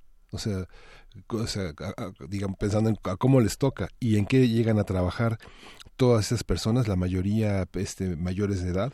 Los niños se quedan en Estados Unidos, no son repatriados, sino que son jóvenes. Esa relación entre los inmigrantes eh, y los empleos, que la dificultad de encontrar empleos, ¿habrá alguna relación ahí? Sí, por supuesto. Hay una relación en ese sentido y también en el sentido inverso. Si vemos quiénes están solicitando asilo en, en Tijuana principalmente, porque muchas de las personas desplazadas en México están yendo a Tijuana por considerar que California es un estado más liberal, vemos que las solicitudes siguen siendo principalmente michoacanos, pero cada vez hay más gente de Guanajuato. Exacto. Entonces, por una parte, sí están regresando más deportados que vienen de Estados Unidos, pero también están más desplazados internos por violencia tratando de cruzar hacia Estados Unidos. Entonces, esto nos da cuenta de una situación muy lamentable porque mucha gente que son víctimas del conflicto de la, de la violencia en Guanajuato están queriendo huir, principalmente de comunidades rurales indígenas, y por otra parte tenemos pues un regreso de personas que no tienen empleo básicamente. Cinco mil en diciembre de 2016. Gravísimo, una situación verdaderamente grave. Pues bueno, seguiremos hablando eh, del tema, seguiremos por supuesto eh, con el tema del robo de combustible. Muchísimas gracias Juan Salgado por tomar la llamada y te dejamos regresar a tus labores. Al contrario, gracias y perdón por los problemas de comunicación. No te preocupes. Vamos a escuchar de Rammstein, Mein Herbstbrennt en una versión de piano.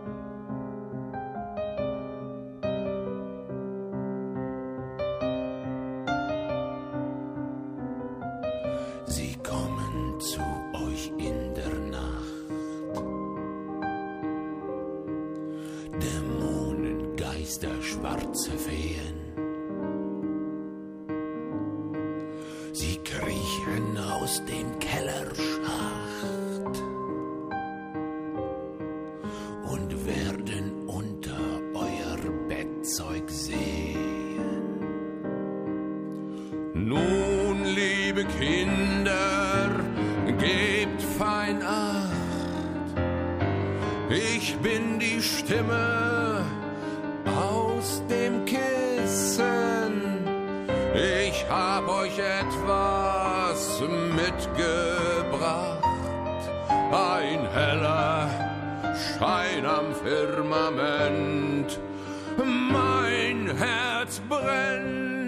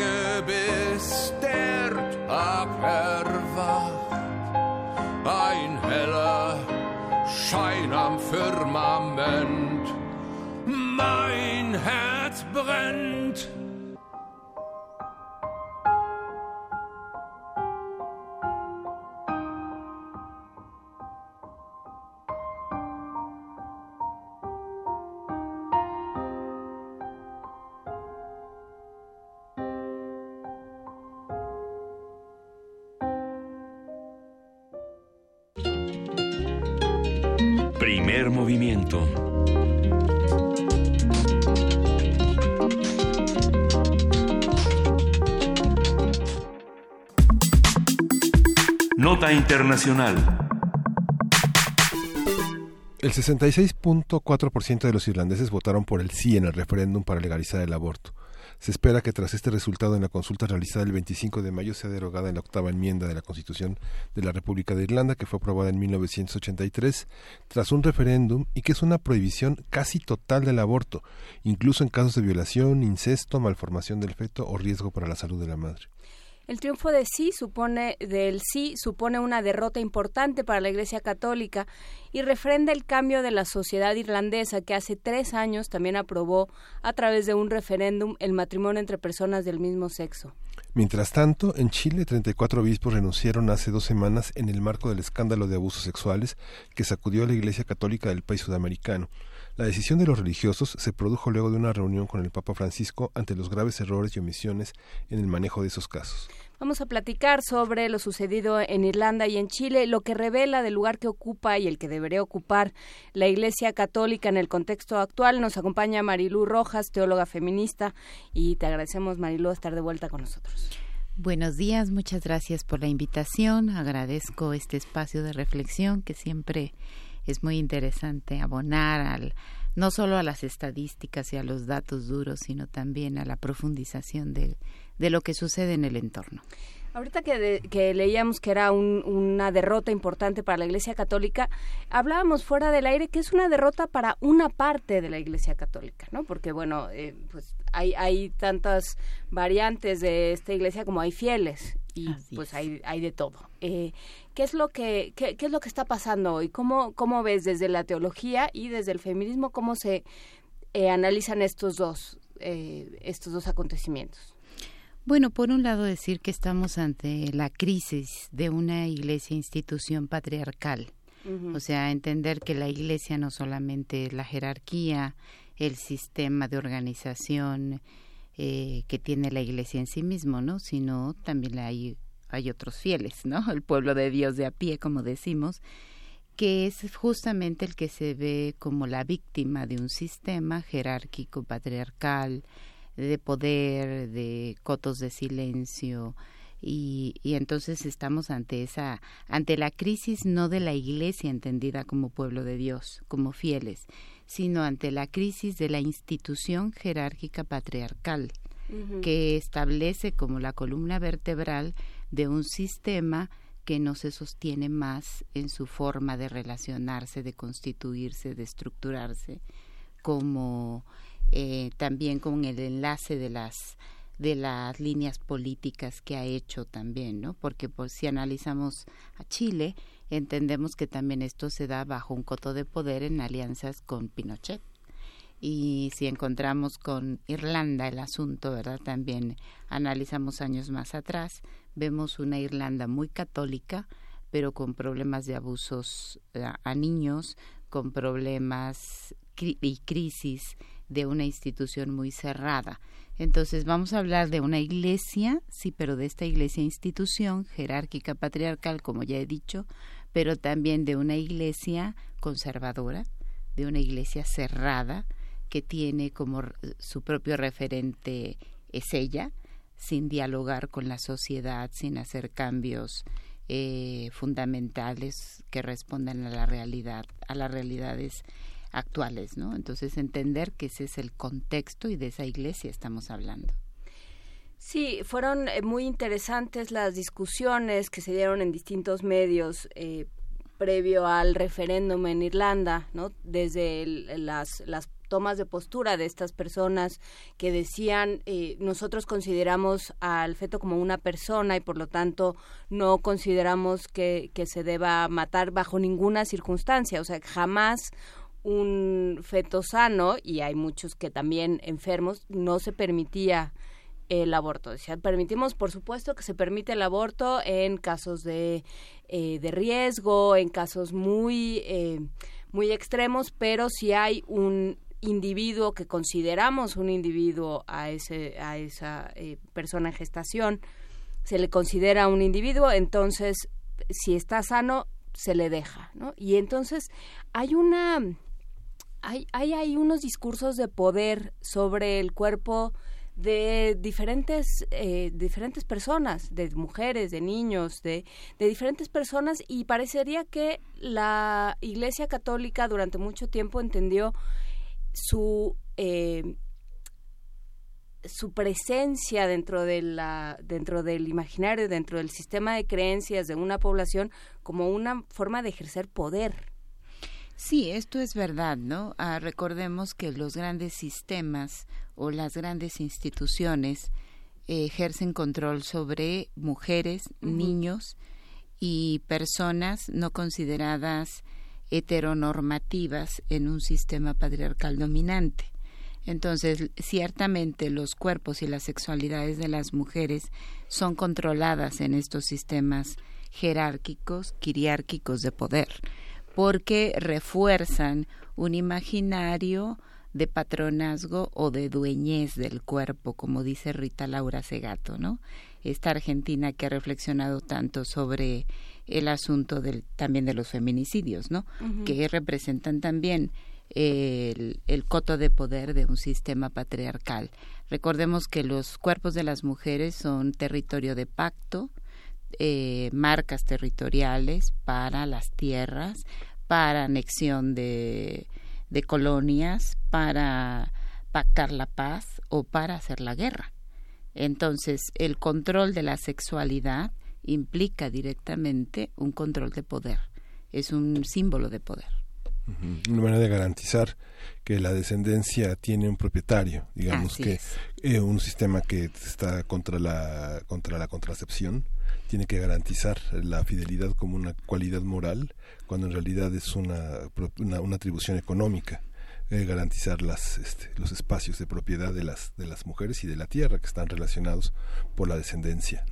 Sí, y Michel de Foucault en su libro aquel de la historia de la sexualidad, ¿verdad? en el volumen 1, precisamente explica cómo desde la época victoriana comienza un afán de control mayormente de la fertilidad de las mujeres, porque se necesitaban más vasallos para la colonización. Entonces entendamos también que el control de los cuerpos de las mujeres es también una idea colonizadora. A ver, ¿y eh, por qué le ha, bueno, entiendo, pero ¿qué, por qué le ha costado tanto trabajo o tanto tiempo a la Iglesia Católica eh, seguir con algo o, o, ponerse al día, digamos, con unos discursos de equidad, con unos discursos de inclusión, eh, cuando en principio serían discursos que eh, se llevarían muy bien con el texto evangélico. Así es. En principio. Sí, pues como bien mencionas, en el texto evangélico no encontramos nada en contra del aborto, por ejemplo, ¿no? No es, no es un tema bíblico, pues digamos lo que no tiene un sustento bíblico porque en inclusive en algunos textos de la Biblia del Viejo Testamento aparece que si alguna un hombre eh, ocasiona el aborto de una mujer, que no sea el marido, puede suplirlo donando una vaca. Y se acabó el asunto, ¿no? Entonces, ese no era un problema de las sociedades tribales, ni de la antigüedad, ese es un problema de la modernidad. ¿no? Pero yendo un poco más a tu pregunta de por qué la Iglesia le ha costado tanto trabajo. Bueno, yo a lo mejor voy a dar una respuesta muy superficial, pero a la vez muy profunda. El asunto es que la Iglesia Católica está dirigida por hombres. No ha incorporado en su organización el liderazgo de las mujeres. Entonces, es muy fácil que desde tu corporalidad privilegiada de varón masculino, sacerdote, ¿verdad? Con un coto de poder de ser sagrado, de un símbolo de lo sagrado, tú puedas eh, tomar las decisiones de los otros cuerpos desde algo que no conoces y desde tu categoría de privilegio de género, ¿no? Entonces me parece que el gran problema de la Iglesia también es que en su estructura es masculina, es patriarcal y entonces esta estructura siempre va, va a ver a los a los cuerpos de las mujeres, de los niños, como los otros a los que hay que controlar, a los que hay que dominar, y esta idea eh, filosófica platónica ¿verdad? De la división del mundo de lo natural y del mundo de la, de la cultura.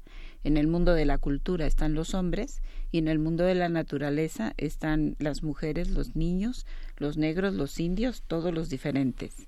Entonces, esta, esta filosofía que viene eh, también impregnando el mundo de los padres de la iglesia, y que luego pasa a la tradición de la iglesia y pasa como doctrina y pasa luego en los documentos eclesiales, influenciada por esta dicotomía de razón y naturaleza, de cultura y naturaleza, de los primeros nacieron para dominar a los segundos, parece que todavía se mantiene en la teología más tradicional, eh, diría más conservadora, no tradicional, más conservadora de la reflexión teológica en la Iglesia Católica, ¿no? Entonces, esto le da un privilegio de género a los hombres sobre los cuerpos de los que no lo son en sus categorías masculinas. Y en esta ruptura o em, fragmentación, apenas son eh, pequeñas fisuras más que rupturas, eh, ¿dónde se coloca el Papa Francisco? Porque justamente podrían, me gustaría que habláramos de lo que pasó en Chile. O sea, realmente ahí hay una, una demostración de la cantidad de matices que tiene el discurso del Papa Francisco y de la cantidad de acomodos que ha tenido que hacer. Así es. Bueno, recordemos que es una que Francisco ha intentado hacer una reforma en la Iglesia, pero no una revolución. O sea, significa que nada más va a limpiar. Y en este limpiar la imagen de una iglesia muy deteriorada, pues entra con toda esta polémica y con los errores que él mismo comete al no reconocer eh, las primeras acusaciones en su visita a Chile, ¿no? Que no le fue muy favorable por justamente el no reconocimiento de las víctimas y que después tiene que reconocer que se ha equivocado y que están los datos, que están las pruebas de estos depredadores sexuales de niños y que ahora han obligado a la conferencia del episcopado chileno a renunciar los 34 obispos que escuchamos y que están a disposición ahora de lo que Francisco va a tomar como decisión, si acepta la renuncia de quienes y, y, y también de los sacerdotes, ¿no? Que han estado en la práctica de depredación sexual. Y esto entonces nos, nos coloca que Chile es la primer, el primer país en América Latina que da este paso. Y yo espero que este sea el efecto dominó. O sea, que después de Chile vengan muchos más. Porque no podemos negar que en México hay una situación muy parecida a la de Chile. Si no en el, la misma magnitud, por lo menos sí reconocer que en México tenemos una historia de depredadores sexuales que no han sido castigados. En México tenemos una historia, sobre todo de la Iglesia Católica, ejerciendo poder muy cerca del poder. Lo hemos hablado eh, contigo eh, de diferentes maneras. Eh, y, y, bueno, y con Bernardo Barranco, y hemos estado dándole vueltas a esto. Y, y sí, están muy cerca del poder y están muy cerca, o sea, tienen esas dos funciones, porque eh, constantemente nos enfrentamos con que los sacerdotes terminan siendo eh, los, los jerarcas de la iglesia o los locales son quienes terminan siendo quienes resuelven o más o menos desatoran ciertos conflictos sociales, ciertos conflictos políticos con delincuencia organizada y demás. Pero, pero también existe esta otra figura del sacerdote todopoderoso y del y del, eh, del jerarca que todo lo, lo cubre, que todo lo tapa y que dice aquí no pasa nada y nosotros no nos regimos por las leyes de los hombres, sino por las leyes de Dios. Y en un momento, eh, en una situación preelectoral en la que estamos ahora, es un problema también. Claro, Claro, porque recuerden que hay dos instituciones que tienen una especie de matrimonio sagrado, que es el capitalismo neoliberal y el cristianismo. Y entonces eh, Claudia von Herfol usa esta metáfora, ¿no? El capitalismo neoliberal se casó con el cristianismo y tuvieron a su hijita la violencia. Entonces, son dos sistemas patriarcales que se instalan en el imaginario social y que producen, reproducen violencia, pero que la sociedad es parte de esto. O sea, es una, somos una sociedad que necesitamos también crecer y madurar para no seguir pensando que el clérigo o que el líder político es sagrado, es intocable y es el que nos va a venir a salvar o a redimir. Claro, porque el capitalismo también está muy afianzado en esta idea de hay unos que dirigen y otros que esto que hablabas de que, refiriéndote al, al retomar las ideas de Platón del mundo de lo natural y el mundo de, de la razón y de la cultura. Entonces, claro, unos nacieron para mandar y otros nacimos para obedecer y entonces, híjole, qué pena, te tocó estar del lado equivocado y eso no va a cambiar. Así es. Entonces, mientras la sociedad, como ciudadanos, como fieles, creyentes de una institución, eh, no maduremos, no crezcamos en la toma de decisiones, en la crítica a los sistemas, porque yo sí creo que el mejor servicio que le podemos dar a una institución es criticarla, para que mejore, para que crezca, para que cambie, hacerle huecos al sistema, al sistema jerárquico patriarcal, para que reconozca que este modelo de ejercicio de liderazgo no es más viable en una sociedad actual.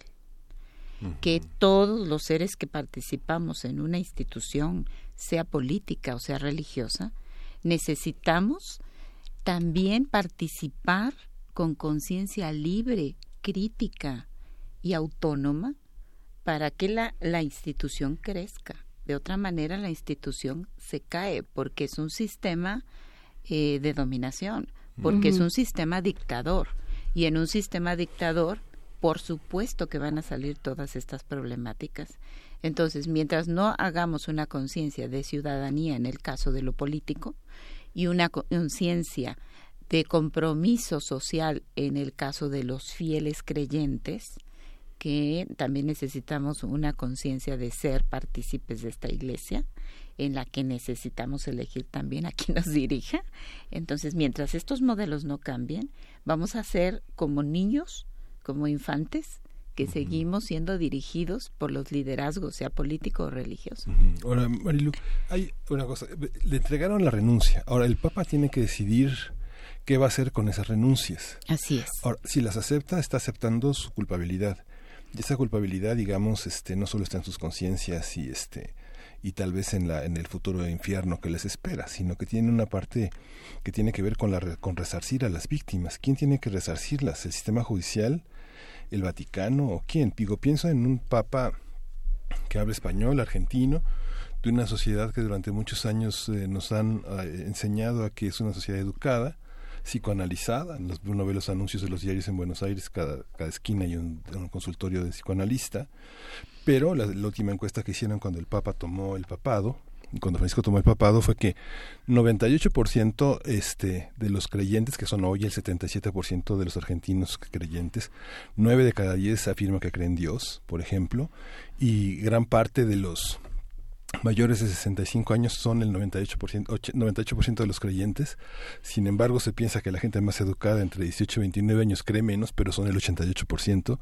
Es una sociedad católica a pesar de que tiene la industria editorial más importante, uno de los mayores índices de lectura en América Latina, es un papa que, que, gobernó una sociedad muy católica donde la mayoría de las mujeres superan de entre el 98 al 88% de los hombres los, la, la, práctica católica. El 31 van a misa todos los domingos, por ejemplo. ¿no? ¿Qué pasa con esa visión? O sea, ¿qué, qué tan, tanta capacidad tiene el Papa de cambiar un discurso frente a algo que forma parte de la institución de ese cáncer de la institución. ¿Aceptará las renuncias? ¿Qué hará? ¿Qué hacer? Pues yo lo que supongo, porque tampoco puedo hablar por Francisco, ¿verdad? Yo lo que supongo es que de algunos va a aceptar la renuncia, ¿no? Ahora hay dos o tres que son ya eméritos, o sea que ya están fuera de servicio, digámoslo así, ¿no? Pero que aquí el asunto es, ¿qué va a ser el ámbito jurídico? O sea, sí, el Papa ya sabemos que va a decir, bueno, pues de ustedes tales y cuales voy a aceptar la renuncia y no van a ejercer más, ¿no? Además de todo esta visibilización de la vergüenza social y, y que son visibilizadas, y eso me parece que es muy bueno, que se visibilice, porque estamos en una sociedad en general que invisibilizamos los, las situaciones, hacemos los cotos de silencio, que ese es un elemento muy importante aquí, ¿no?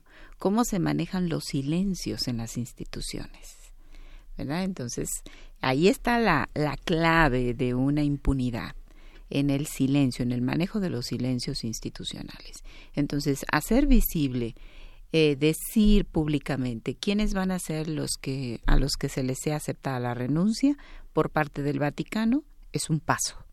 O sea, entendamos que sí es un paso el que eh, los obispos den la pidan la renuncia o pongan su renuncia y que el, el Papa seguramente les ha pedido a algunos renunciar.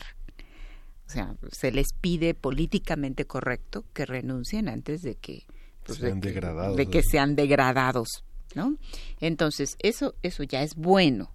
Ahora, de quiénes va a aceptar y de quiénes no, eso no lo sabemos. También entran las políticas vaticanas ahí, ¿no? Pero que a quiénes va a poner, esa es mi preocupación.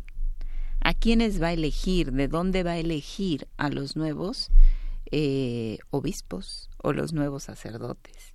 ¿De dónde va a tomar Francisco eh, personas que puedan subsanar las heridas de una, de una sociedad tan dañada? Entonces, ese es el proceso de resarcimiento de, de la Iglesia. Ahora, no basta con pedir perdón. Yo puedo perdonar, pero que la persona vaya a la cárcel. Es que ese es el tema, ¿no? Vaya al juicio. Nosotros uno asume que se enteraron también las autoridades chilenas, ¿no? Exacto. Yo me imagino que algo, si no, ojalá que nos estén oyendo. Pero entonces, ¿qué? Ah, pero bueno, pero esos son sus problemas, ¿no? No, no, no, Que los castigue, que, los regañe su prefecto, ¿o qué? No, tiene, y además, por ser una sociedad católica, y entonces el ámbito jurídico tiene que incidir allí. Muy bien, pero usted va a la cárcel y usted va a purgar tantos años y usted tiene un juicio y, y muy bien. Entonces, eso es lo que toca al ámbito social, o sea, al ámbito jurídico ponerlos a disposición de las leyes chilenas y, ponerlos a disposición de un juicio. Y volviendo al tema de la sociedad, eso les toca a todos los chilenos, independientemente de su sistema de creencias, independientemente de todo. Exacto, porque puede ser que algunos no católicos digan, bueno, pues a mí no me afecta porque yo no soy católico. No, sí te afecta, porque es a tu sociedad a quien afectó. Es a tus ciudadanos a quien afectó. Entonces la sociedad chilena tiene que tomar parte, no sé si en un referéndum o qué van a hacer para decir qué vamos a hacer con estas con estas personas que no son poquitos y que han sido los líderes y quienes hemos puesto la confianza y que ahora así como hemos depositado la confianza también los ponemos en un juicio. ¿Verdad? Eso eso es una cosa que debe hacer la sociedad chilena y, y las leyes de Chile. Claro, eso es un tema fundamental porque se ha manejado como un problema interno de la iglesia y es un problema eh, social, es un problema político, es un problema de comunidad. Así es, y, y lo mismo pasa en Irlanda, ¿no? O sea, el, asunto del derecho a decidir o del aborto, como le han llamado, y el asunto de los de Chile no están separados, son problemas sociales, no son problemas eclesiales, eso hay que entender, ¿verdad? Pues con eso nos despedimos. Muchísimas gracias, Marilú Rojas. Vamos a seguir eh, platicando contigo. Has, despertado este, conciencias y entusiasmos en Twitter. Te lo agradecemos muchísimo. Bueno, y en nuestras redes y en nuestras cabezas también. Te lo agradecemos mucho y platicaremos pronto, ¿no? Sí, con mucho gusto. Muchas gracias. Muchas gracias, Marilú. Y nos vamos a la pausa. corte, a la pausa. Vámonos. Primer movimiento Hacemos comunidad.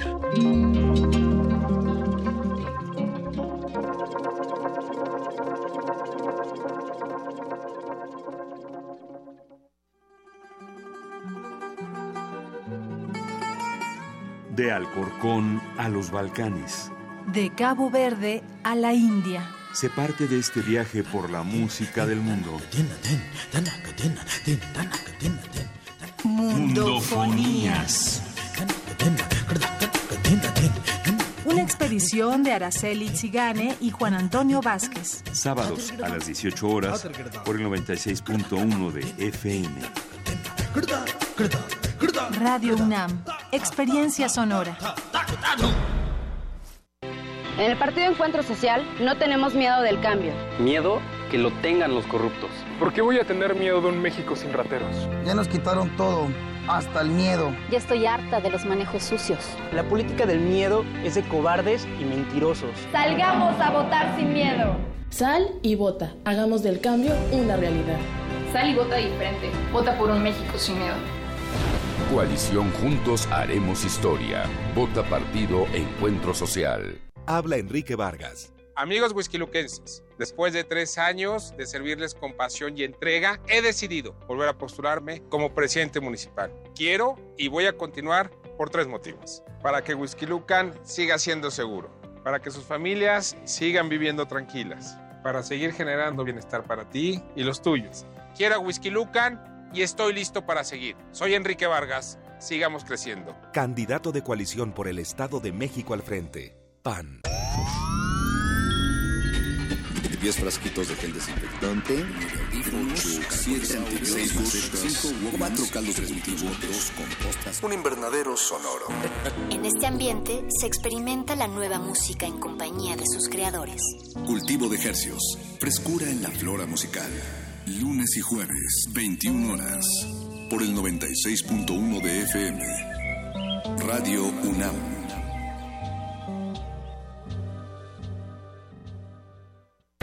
Pronto vamos a elegir a quienes nos representan y el Tribunal Electoral de la Ciudad de México sigue trabajando para resolver inconformidades de instituciones, partidos políticos y de la ciudadanía de manera que se respeten las reglas y todo sea justo. Lo importante es que sepas que el tribunal analiza y resuelve inconformidades antes, durante y después de las elecciones para que tus derechos sean reconocidos y respetados. Tribunal Electoral de la Ciudad de México. De principio a fin, justicia en tu elección. Para nosotros la mañana es lo más importante del día. Es nuestra vida, nuestro trabajo y nuestro esfuerzo. Somos los primeros en levantarnos y los últimos en irnos a dormir. Para nosotros el campo es todo. Trabajamos muy duro. Como todas las mañanas, el primero de julio nos vamos a levantar con las ganas de salir adelante. Vamos a salir a votar libre y en secreto. Yo voto libre. INE. En el año 420 a.C., un hombre pasaba horas tratando de resolver los enigmas orgánicos del ser humano. Hoy, gracias a él, lo último sobre investigación y salud llegará a tus oídos. Hipócrates 2.0. Investigación y vanguardia en salud. Escucha esta serie coproducida por el Programa Universitario de Investigación en Salud y Radio UNAM todos los martes a las 18 horas por el 96.1 de FM. Radio UNAM, Experiencia Sonora.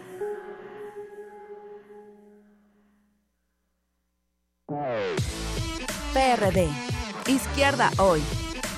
Hay decisiones que pueden cambiarlo todo. Puedes hacer o no hacer, avanzar o retroceder, subir o bajar lo importante es que hagas lo que hagas, tú decides. ¿Dónde trabajas? ¿Cómo te mueves? ¿Quiénes son tus amigos? ¿En qué creer? Eres dueña o dueño de tu vida. Eres libre. Tienes derechos. Tú decides. Si sube la gasolina, todo sube. Todo menos el salario mínimo. ¿Sabes qué hicieron los senadores y diputados del PRI para ayudarte? Adivinaste, nada. Voy a dar la batalla en el Senado para que el salario sea digno, no mínimo. Para que ganes lo que tu trabajo vale. Para que tu sueldo te alcance para vivir bien. Quiero ser senadora para que el salario sea justo, no mínimo. Esa, esa será nuestra lucha. Movimiento Ciudadano.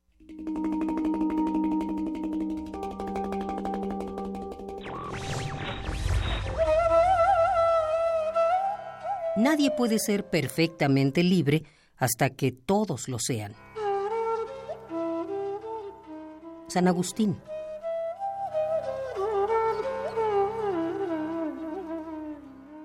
Radio UNAM.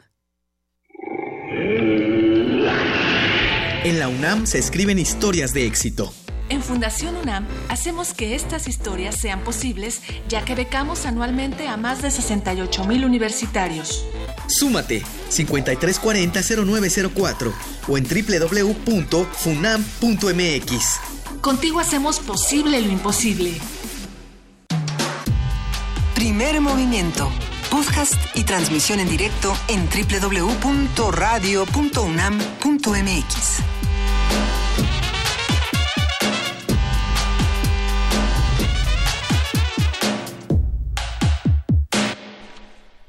Son las 9.05 de la mañana y seguimos ya, inauguramos la tercera hora de primer movimiento después de una interesante conversación sobre los aspectos de la teología en relación con los casos de Irlanda y en Chile.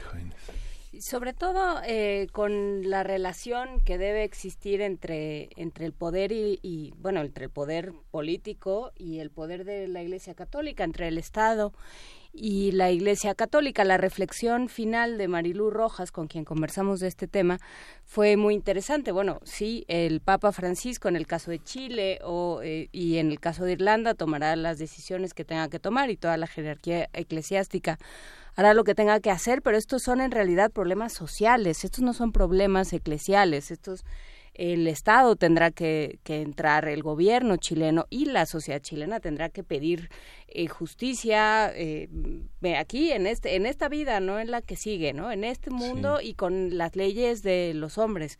Nos hemos puesto de acuerdo como sociedad eh, y hemos dicho que no se puede violentar a las personas, que no se puede violentar el cuerpo de nadie y sin embargo pues dejamos pasar estos temas como si no fueran problema de quienes no eh, pertenecemos a la Iglesia Católica. Sí, justamente. Y bueno, para aliviarnos un poco de este penar, ¿nos vamos a la poesía necesaria? Nos vamos a la poesía necesaria. Primer movimiento.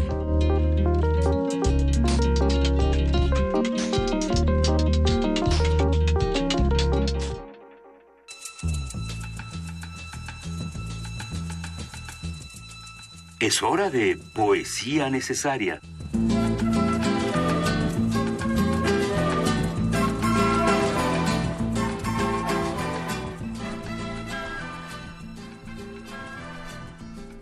Eh, y bueno, aprovechando esta bonita carta que se publicó ayer de Germán Larrea de Grupo México, donde eh, advierte que está preocupado y que, que piensa que, eh, que si uno no vota eh, libremente, por supuesto, pero con responsabilidad en contra de unos discursos eh, populistas, puede venirse el país abajo. Lo que uno quiere responder es, ¿por qué no escucha el, el podcast de lunes?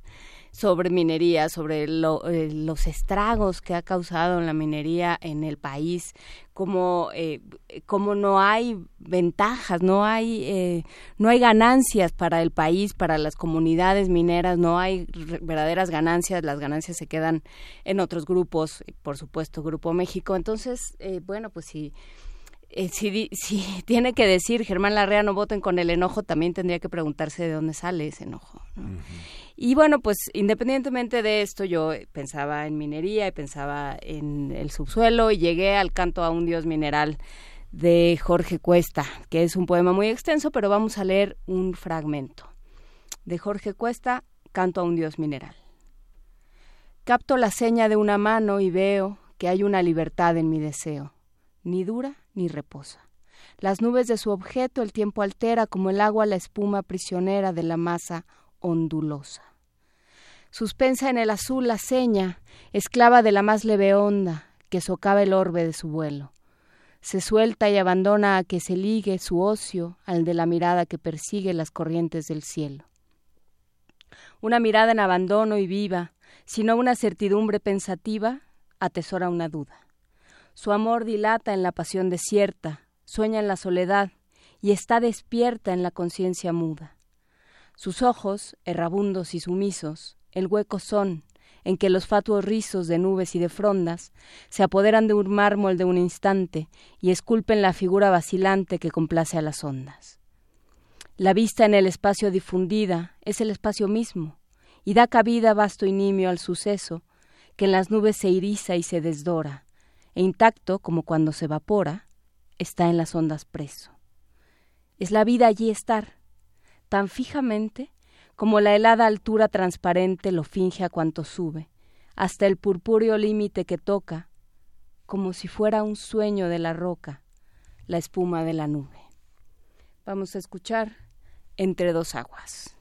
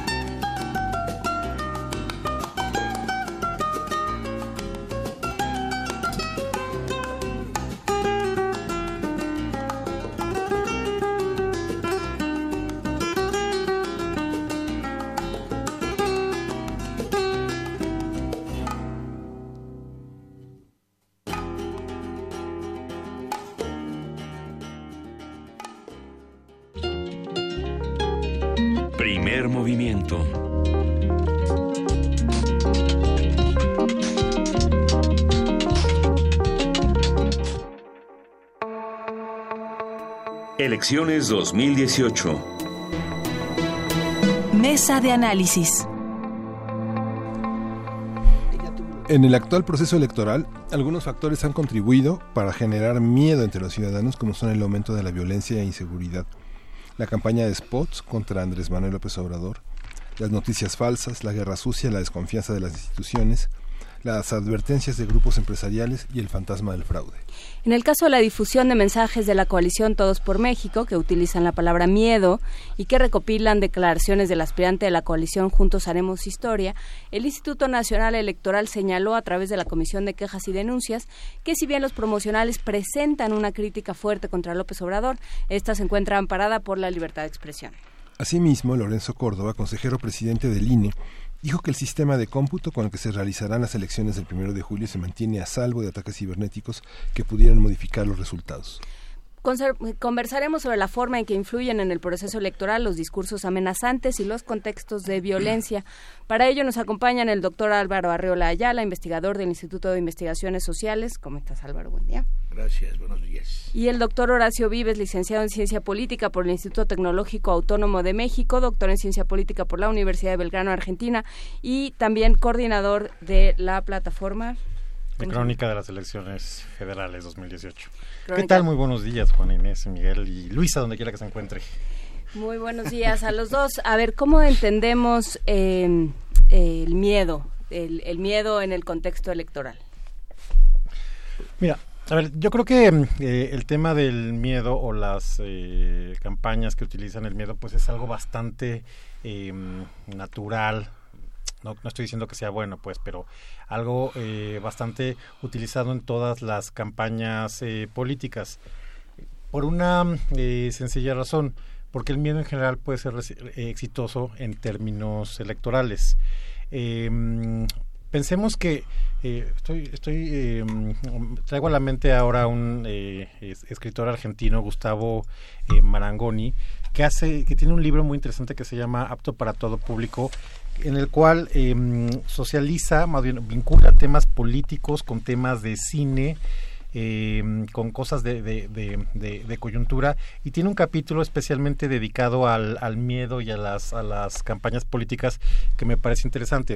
¿Por qué, por ejemplo, vamos a ver películas de miedo y nos parecen interesantes y nos atrapan y nos, nos cautivan cuando sabemos que pasan cosas tremendamente irracionales, ¿no? Que está ahí este el, asesino o el payaso. Que lo estás viendo venir. estás viendo venir y en lugar de salirte a la calle no vas te metes al segundo piso de la casa. ¿No? O, en, o en, eh, en las campañas, ¿por qué resulta de repente tan exitoso? Y la idea es que el miedo, de alguna forma, eh, es, es, es bueno tener esa, esa, esa noción, esa percepción, porque te ayuda de alguna forma a sobrevivir. El problema es que el miedo se puede convertir en una manipulación. Entonces, ¿qué es lo que pasa con, con, las, eh, con las campañas y por qué estos discursos del miedo son tan utilizados? Porque son exitosos. Y además creo que en una campaña como esta, donde en realidad em, estamos apelando más a sensaciones, a sentimientos, a afectos, es mucho más importante que a las razones o a las propuestas. Por eso eh, yo creo que están utilizando en, en, ambos mandos, en ambos bandos, bandos, perdón, esta teoría del miedo. Por supuesto, el miedo de que llegue este López Obrador y que transforme, que desmonte el país, pero del otro lado también está eh, el miedo de que continúe la mafia del poder y toda esta eh, legado de destrucción de los gobiernos anteriores. Entonces creo que esa es la, respuesta muy sencilla y muy obvia de por qué eh, las campañas están em, utilizando este discurso del miedo, ¿no? Álvaro Arreola. Hay, una frase que es fascinante como inicia Elías Canetti, más hay poder. Dice, nada teme más el hombre que aquello que desconoce. Y el miedo forma parte precisamente de eso. Supervivencia. Es un, es un miedo, un vocablo, concepto histórico. El hombre ha tenido miedo desde siempre, desde que vive en tribus hasta la época actual. El, el, miedo se explica por muchas facetas, el miedo que se le tiene a la muerte, el miedo que se le teme a la noche. Las calles de las ciudades empezaron a iluminarse precisamente para contrarrestar el miedo de las poblaciones. Pero el miedo como instrumento de control social, el miedo como instrumento de poder, también ha sido un mecanismo muy bien utilizado a lo largo de la historia. Y quien lo utiliza sobre todo es para hacerse y mantenerse en el poder. Cuando el miedo se utiliza como instrumento político, es lo que vemos recurrentemente en muchas épocas y en muchos lugares. En nuestro país lo hemos visto actuar, sobre todo como instrumento del poder, desde las elecciones de Madero. Las elecciones de, donde participa Francisco y Madero contra Porfirio Díaz en 1910, leyendo la prensa de la época, se manifiestan sobre todo dedicatorias muy fuertes contra el candidato de voz meliflua, enanete, torpe, etcétera, etcétera. Hay un hostigamiento hacia la figura de Madero y hacia su discurso para amedrentar. Y entonces, como instrumento de poder, el miedo vuelve a, vuelve a hacer su aparición en 1940, ¿no? en la elección del 40 contra Almazán, el Almazán el peligro para México, o Enríquez en el 52. Lo volvemos a ver hasta el 88, una campaña infame contra el Frente Democrático Nacional y Cuauhtémoc Cárdenas, y su repetición siempre violenta, siempre virulenta, aunque antes del 88 también vimos cómo en las elecciones de Echeverría se, se utilizó el miedo como instrumento de control social al decir que la opción era la democracia de Echeverría o que si no iban a aparecer robachicos, iban a aparecer este muchas cosas como hasta ahora se ve, ¿no? Y en, en el 2006 el miedo que nuevamente en el 2018 lo vemos como instrumento de control social y control político utilizado por los grupos empresariales. Los grupos empresariales parecieran ser que son los que más impactan, pero bueno, pero alrededor de esto está sobre todo la el mantenimiento del poder. Se utiliza, se utiliza en la época moderna sobre todo para mantener el poder. Un gobierno opaco, grisáceo, el de Enrique Peña Nieto, que no hace absolutamente nada para asegurarle a los mexicanos que su estabilidad, su seguridad va a ser fortalecida. En cualquier país del mundo democrático, el señor que ocupa el Ministerio del Interior, la Secretaría de Gobernación, Navarrete Prida, ya hubiera sido despedido varias veces. No es posible que de manera socarrona acepte que hay un crecimiento de la violencia en, los, en, el 2017 y acepte y reconozca que existe esta, pero que como aparato de Estado no veamos ninguna acción, sobre todo en, el, en la cuestión política, porque los indicadores nos dicen que hay más de 102 asesinatos ligados al proceso electoral en este 2018, cuando en el, todo el 2015 hubo solamente 20. Entonces, este incremento sustantivo, bueno, pues obedece sobre todo pues, a que el miedo se está utilizando precisamente para seguir manteniendo un esquema político especial. Hay, una, hay una parte en la historia de México, digamos que la, en la colonia se atemoriza con el infierno, ¿no? En la independencia con quedar fuera de la iglesia. A Hidalgo se le amenaza con la excomunión y toda la gente tiene miedo de la excomunión, de quedar fuera del orden eclesiástico. Después de la constitución del 57, el miedo es que la justicia caiga sobre el adversario político. Parece que el miedo, este, eh, al decir que la lucha es contra la corrupción, este, se acabe una serie de privilegios, digamos lo que comentaba Juan Inés hace un momento de la carta de la REA, a lo que Andrés Manuel responde, este, bueno, tiene miedo porque recibió una minera en 400 millones de dólares que vale dos mil 400 millones de pesos que vale 2 mil millones de dólares.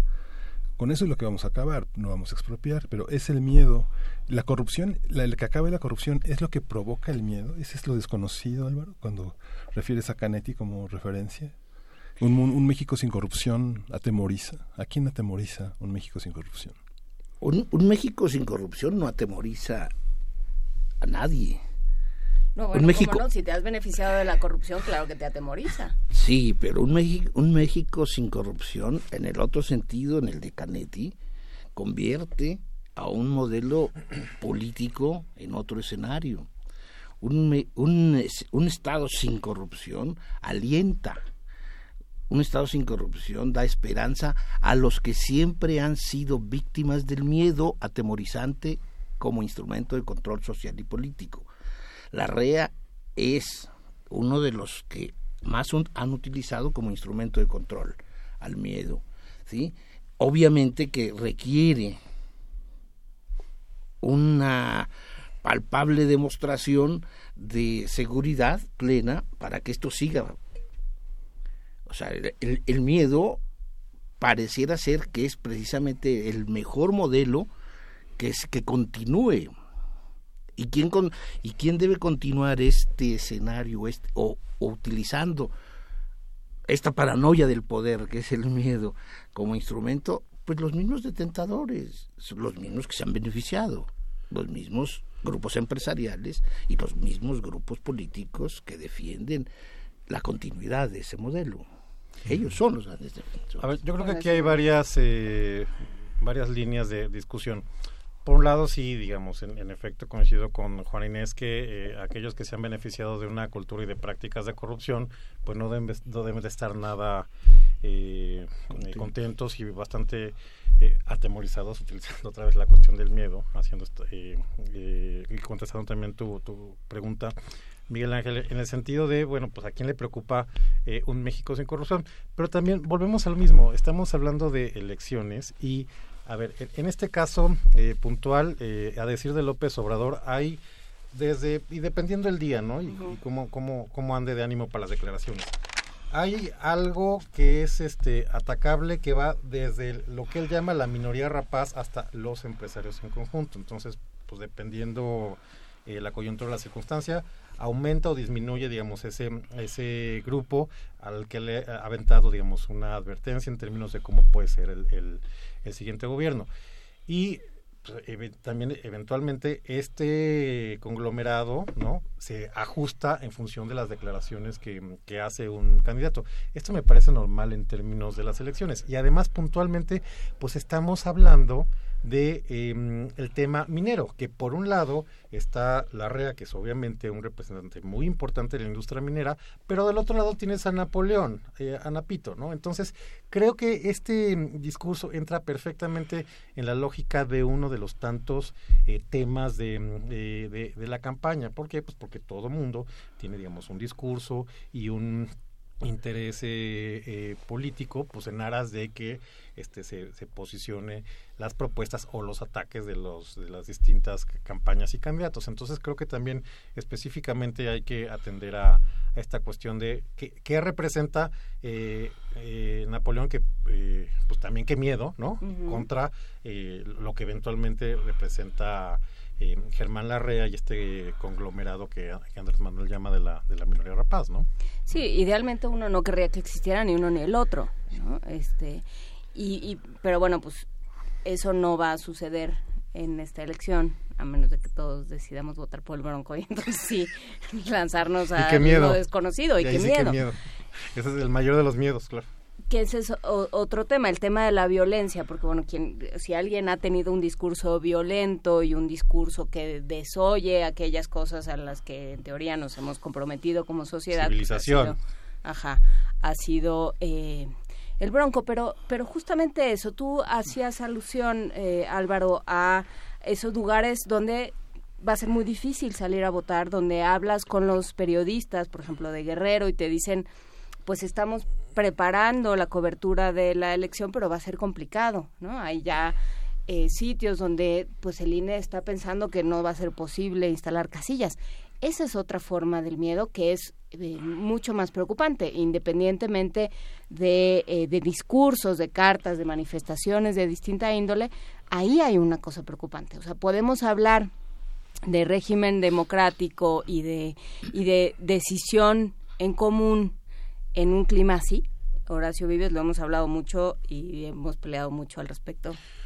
Pues eh, sin duda alguna, a ver, hay que tener también que durante época eh, de, elecciones aumenta estacionalmente eh, la, la, violencia. No estoy diciendo que sea bueno ni deseable, pero esto se da. Es alarmante, en efecto, cómo ha brincado, digamos, por tasa, por cualquier indicador que quieras ver eh, el, eh, la, la, violencia eh, política y la violencia de, de género en estas elecciones.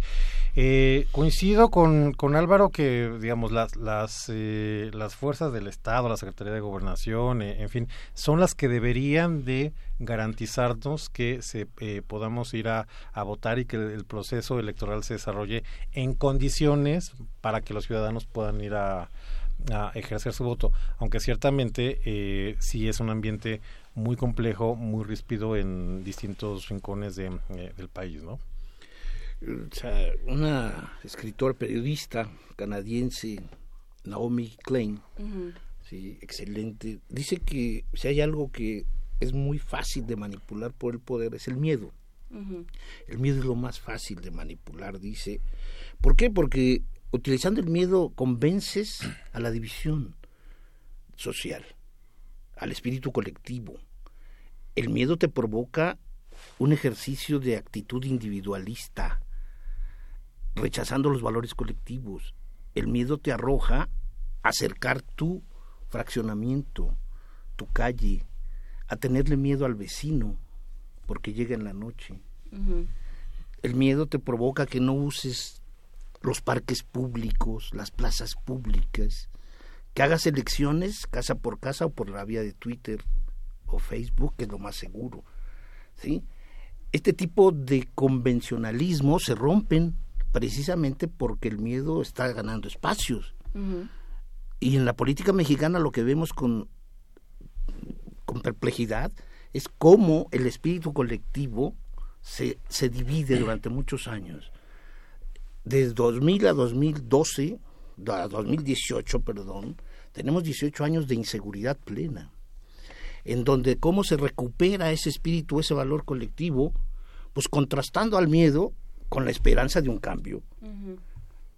en, las, en el proceso electoral, ¿cómo te enfrentas al miedo que, que se utiliza como instrumento de control político? Con información. En la medida en que la información sea vasta, este miedo como instrumento de control político se tendrá que reducir. Es curioso cómo la Secretaría de Gobernación no hace nada y provoca el desaliento de los ciudadanos en un proceso electoral contra los organismos electorales como el tribunal o como el INE. El INE es encargado de organizar elecciones y, los, organismos y, los, organismos electorales organizan elecciones. El INE no sirve para proteger a los ciudadanos de la inseguridad y de la violencia y, del y del desempleo. Entonces, le toca al, gobierno de turno, le, le toca al gobierno federal, al gobierno federal que es omiso en todo este escenario. ¿Por qué? Porque el gobierno federal es el que mejor se beneficia. Y si hay un responsable precisamente de nuestros miedos, es el gobierno federal, ¿sí? que tiene como representante máximo al señor Enrique Peña Nieto. No hay otro responsable más directo de lo que estamos viviendo. ¿Cómo contrarrestarlo? Yo creo que este es lo que están haciendo muchos organismos, la Ciudad de México, en Guerrero. O sea, hay que valorar mucho lo que está haciendo, por ejemplo, el Instituto Electoral de Guerrero. Es, es la entidad donde más asesinatos ha habido de precandidatos, candidatos o aspirantes a un puesto de elección popular. Está Guerrero también estigmatizado por una candidata al Senado. ¿sí? Guerrero pareciera ser que es la piedra, no el obstáculo de nuestra democracia. Y yo creo que no. Yo creo que al contrario, habría que brindar y blindar el escenario guerrero en sí, pues para que el resto de la República pudiese manifestarse libremente.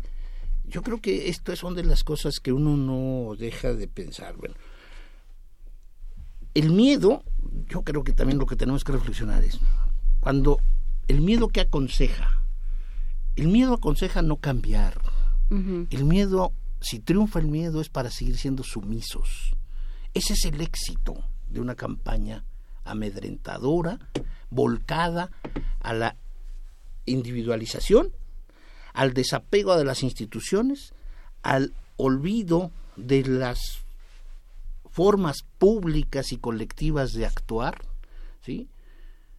Yo creo que ese es su éxito y eso es lo que tenemos que contener. Yo digo, ¿cómo contenemos al miedo hoy día en este proceso electoral en donde hoy, hoy inician en todas las entidades federativas campañas de elecciones municipales? Todos, las 28 entidades de elecciones municipales empiezan. Es decir, se va a incrementar la atención y la inseguridad de muchos a lo mejor, pero yo creo que lo que tenemos que hacer es proporcionar el mayor número de datos informativos para que nos aseguremos de que la población está recibiendo ¿sí? la información adecuada, quienes participan, qué candidatos en elecciones municipales, qué candidatos en elecciones del Congreso local, su, si es candidato a la gobernatura y la presidencial que ya se maneja sola. Yo creo que, como decía por ahí un artículo antier, Jorge Alcocer, pues, las elecciones no nada más son el presidente de la República, las elecciones también son las presidencias municipales. Y en este mes, ojo, en este mes empieza la verdadera elección fuerte, ¿no? La que entusiasma a los pobladores de los rincones más apartados. La elección por su alcalde, por su presidente municipal. Y muchos no van a participar. O sea, muchas boletas se quedaron vacías de candidatos, tanto en Oaxaca como en Guerrero, como en Michoacán. Son pocas, ¿no? ¿Crees? Sí, en general eh, los, los partidos sí propusieron candidatos. Este, Horacio Vives, eh, hablabas, creo que eras tú quien empezaba hablando de emociones. Eh, hay una, por supuesto, el miedo, o, por lo menos es lo, es lo que se busca suscitar, pero también está el enojo, ¿no? que eso es otro tema. ¿Votamos con el estómago? ¿Cómo, ¿Qué dice la ciencia política? Yo creo que sí, sin duda alguna, esta es una campaña que, insisto, está eh, más basada en, en emociones, en sensaciones, que en razones. Por eso, como que las propuestas no, no pegan tanto.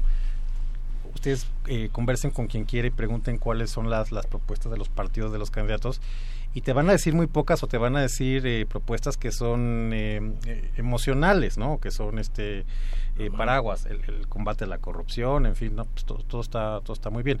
Entonces, sin duda alguna, es una eh, campaña donde eh, hay una, por lo menos, porque todavía no llegamos a la jornada electoral, sí hay una sensación de que eh, los, los electores van a ir a las urnas digamos, con, con, el, con el hígado lleno, ¿no? Digamos, de coraje, de, de, rabia, y está esta percepción muy clara de no saber por quién votar o eh, no tener no estar convencidos de votar eh, eh, por Andrés Manuel López Obrador porque pero bueno saben que va a ser el que va a generar digamos en esta en esta lógica y en esta narrativa pues un cambio de régimen que eh, va a limpiar este al país o por otro lado habrá gente que diga no pues yo quiero ver más o menos cómo cierran las encuestas porque no sé quién sea el segundo pero voy a votar por él con tal de que no llegue López Obrador en fin creo que hay una serie de, de, de motivaciones que van eh, por, por votar por el menos peor, de no estar convencidos de ningún eh, proyecto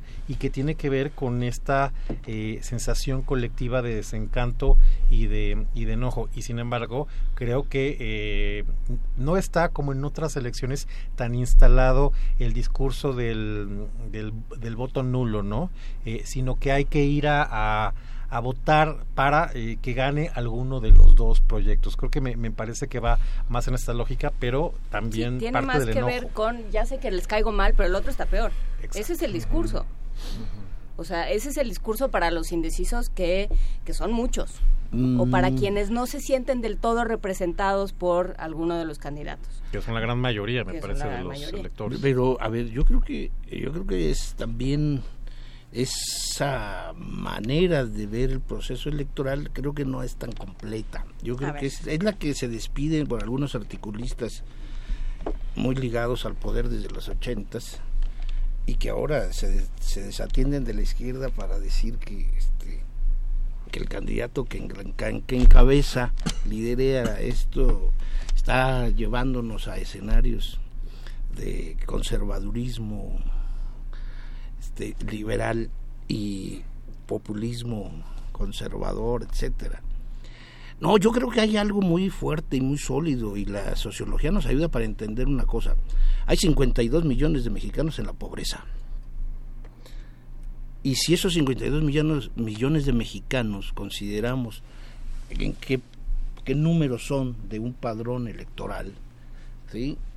pues es mayoría en ese padrón electoral, que vive en la pobreza. En la pobreza.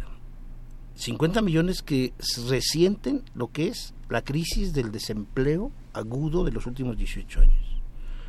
La creciente desigualdad en este, de este país, con los indicadores de vistos por cualquier agencia, desde la agencia de colocaciones Patito hasta el Banco Mundial, nos dice que México es uno de los principales países en donde la desigualdad social cada vez se extiende más. La desigualdad social es enorme. Y luego, los últimos 12 años, la inseguridad pública. Es decir, hay motivos racionales para entender el hartazgo y el enojo. Por supuesto. El enojo, el enojo no es fortuito y el enojo no es porque pues, este candidato no ofrece o este candidato sí me ofrece. No, yo creo que es la respuesta de las pocas elecciones mexicanas y por eso yo hablaba hace varios meses y sigo sosteniendo que estas elecciones son inéditas en los últimos 100 años, solo comparables a las de 1910, porque la respuesta ciudadana es, rebasa a todos. Pues son unas elecciones cualquiera, ¿no? Digo.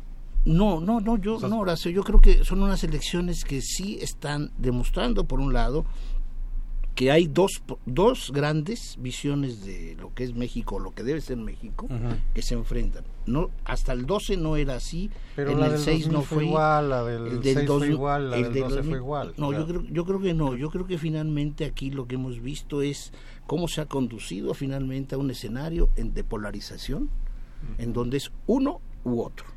Pero, Anaya Mead es uno y Andrés Manuel López Obrador es otra cosa. Bueno, ¿qué diferencia habría entre ese entre lo que eh, prometía Fox y lo que se prometió hoy? Digamos que ah, bueno, pienso que hay una parte que sí eh, hay una hay una particularidad. En primer movimiento hemos eh, cotejado las propuestas de ecología muy muy precisas con las generalidades de los candidatos o la ausencia.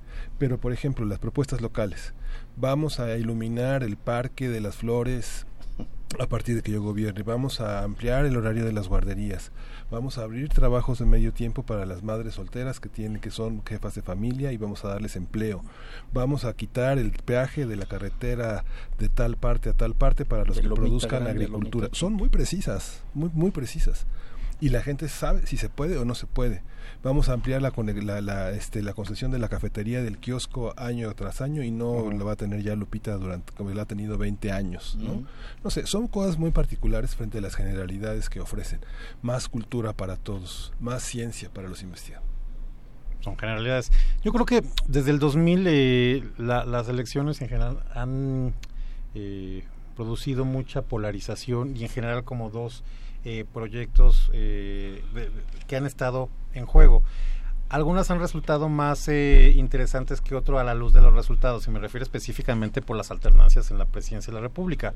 Pero en ese sentido creo que el país tal vez ahora está más polarizado, pero pues yo veo muchos elementos de continuidad en las elecciones del 88, del 2000, del 2006, del 2012 y estas. Entonces, en ese sentido, sí, creo que eh, ahora por, estamos a poco más de, un mes, de 30 días de, la jornada electoral y pues sí traemos esta, esta efervescencia y tal vez un poco la, la, ceguera de taller y la coyuntura de lo que está pasando en el día a día, pero tratando de analizar la, la, película, digamos, eh, eh, a un, a un pues un espectro más amplio, creo que las elecciones en general eh, en México se están eh, polarizando de un tiempo para acá, pues porque están en juego dos, eh, dos proyectos que sí claramente han sido antagónicos en todos estos procesos electorales, ¿no?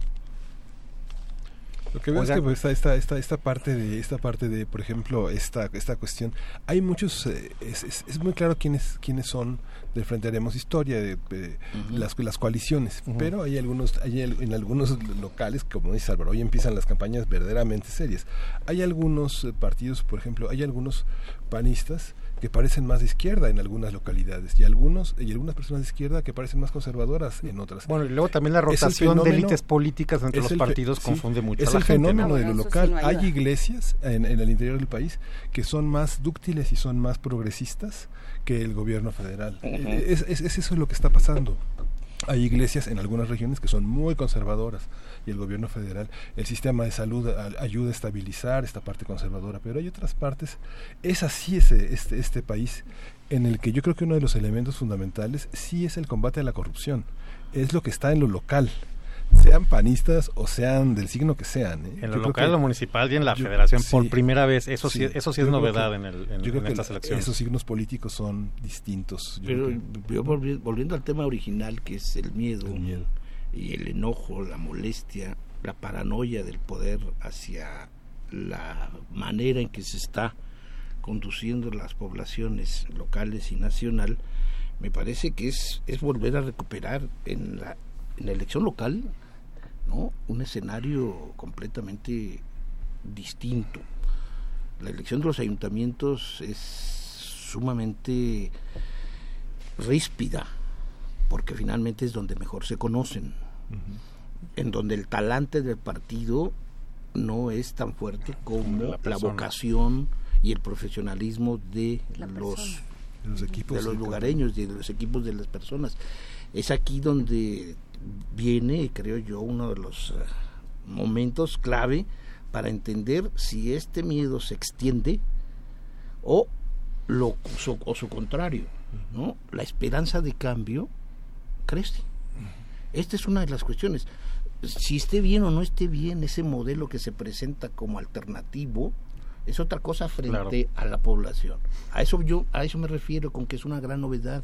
La, la población nacional, tal vez por eso no es la rispidez como en otras elecciones, Horacio, porque finalmente la población ha decidido, ha decidido, y lo, y lo estamos viendo desde los últimos nueve meses, mantenerse, mantenerse con una opinión favorable a alguien. Y no y no y no se ha modificado. Y no se ha modificado. Esto es muy interesante sobre todo porque volviendo al temor a la angustia a la paranoia pues pareciera ser que la población está pensando así como un como una gran colectividad no algunos dirán bueno pues es que está equivocándose no como diría Roger Barta está equivocándose pues, no, no, no, no sé si está equivocándose pero lo que sí está demostrando una actitud muy seria, medible, cuantificable de los últimos meses. Ahora, hay un tema que a mí me interesa particularmente. Eh, eh, sistemáticamente hemos dicho en este programa que el primero de julio será una cosa, pero ¿y el 2?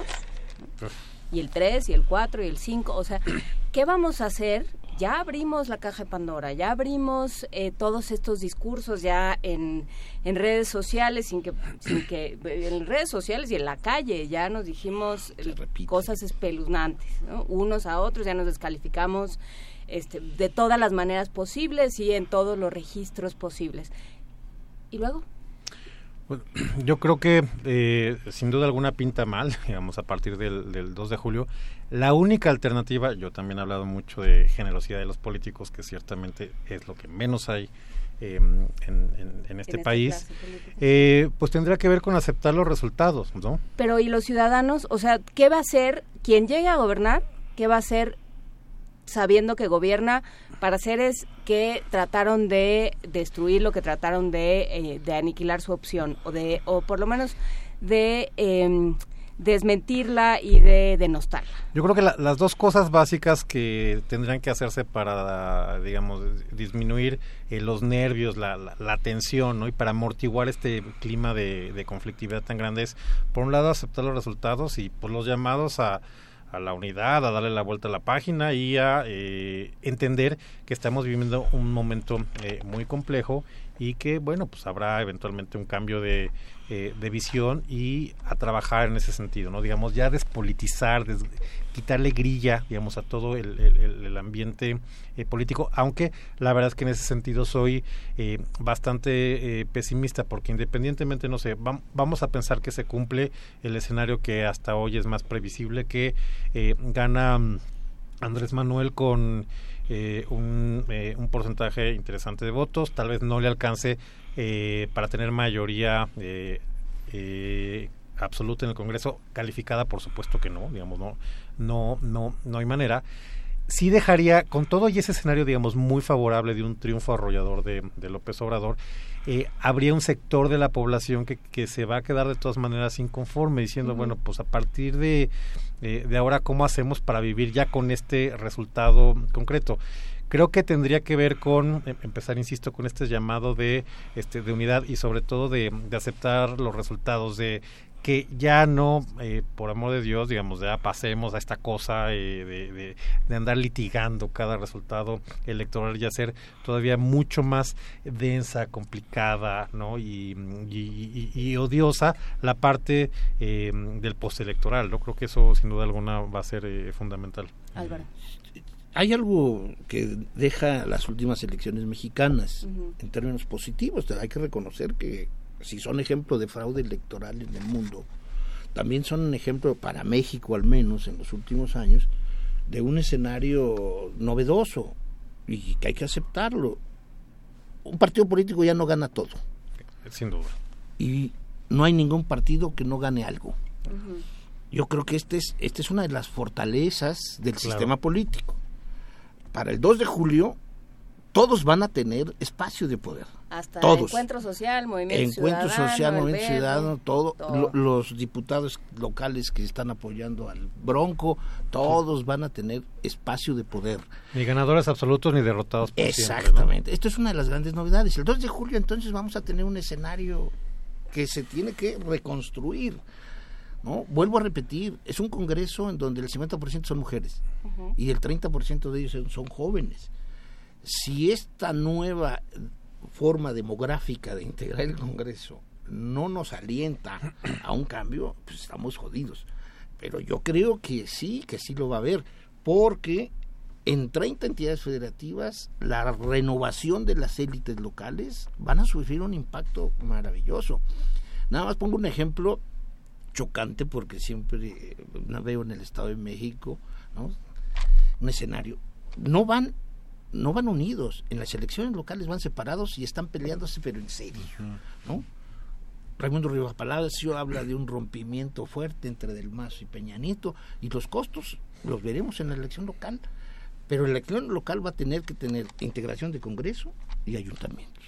Bueno. Y, y creo, creo que esto es esto es lo positivo. Esto, el 2 de julio veremos, bueno, no el 2 de julio, sino cuando se vayan instalando, veremos un país en donde los acomodos y reacomodos a los cuales los políticos mexicanos son verdaderamente profesionales, ¿no? Que ya lo deben estar se van a dar de besitos desde el 2 de julio finalmente mira me tocó yo me quedé con Chihuahua con Yucatán con etcétera. Entonces esta integración del poder en México favorece estabilidad. Y creo que sí como con Horacio tenemos que pasar la prueba de fuego de reconocer quién haya ganado y dejémosle al aparato jurisdiccional si es que procede algo en contra de alguien, pues que lo decida, pero no litiguemos en los medios, ¿no? Como se está litigando hoy en los medios. Digo, y no y favorezcamos un escenario un, un escenario de paz y estabilidad que muchos lo queremos Y va a haber otra otra eh, emoción con la cual lidiar que van a ser las expectativas, la desilusión. Este, es. todo eso también será importante y será importante también trabajarlo desde los medios. Con Eh, información, Horacio Vives, ¿acaso tienes un anuncio que hacer? Ya que hablamos de la integración del Congreso, bueno, pues nada más este invitar a toda la comunidad de Primer Movimiento para que mañana, jueves 31 de mayo, a partir de las 7, en la señal de mm, eh, YouTube del, del INE, sigan el debate para candidatos eh, a senadores de mayoría relativa de la Ciudad de México. Obviamente le hemos todos? puesto mucha, mm, eh, mucha atención eh, a los debates presidenciales porque además pues esos están normados por ley, pero creo que es importante ya que hablamos de los eh, de los legisladores y de los eh, gobernantes de, de proximidad, pues también eh, eh, ver eh, qui- quiénes van a ser estos eh, candidatos que están apelando por nuestro voto y que van a llegar eh, por lo menos tres o cuatro de ellos, dependiendo de los resultados electorales al, Congreso de la Unión. Entonces, me parece importante porque además no habíamos tenido un debate de las fórmulas de propietarios de candidatos al, Senado de la República. Entonces, eh, me parece importante eh, darle seguimiento a este ejercicio, pues por lo menos para que sepan quiénes son. Digamos, hay algunos que son bastante eh, conocidos. Bueno, rápidamente del lado del, del PRI están eh, Beatriz Pajes Yergo y José Encarnación Alfaro, eh, del Partido Verde Leticia Calderón y eh, Gerardo Rojas, de Nueva Alianza Eduardo Achach y Deni Viniegra, de la coalición PAN, PRD, Movimiento Ciudadano, Emilio Álvarez y Casa y Xochil Gálvez, y de el PT Morena y Encuentro Social, Martí Batres y Minerva eh, Citlali Hernández. Entonces, bueno, pues esa es la...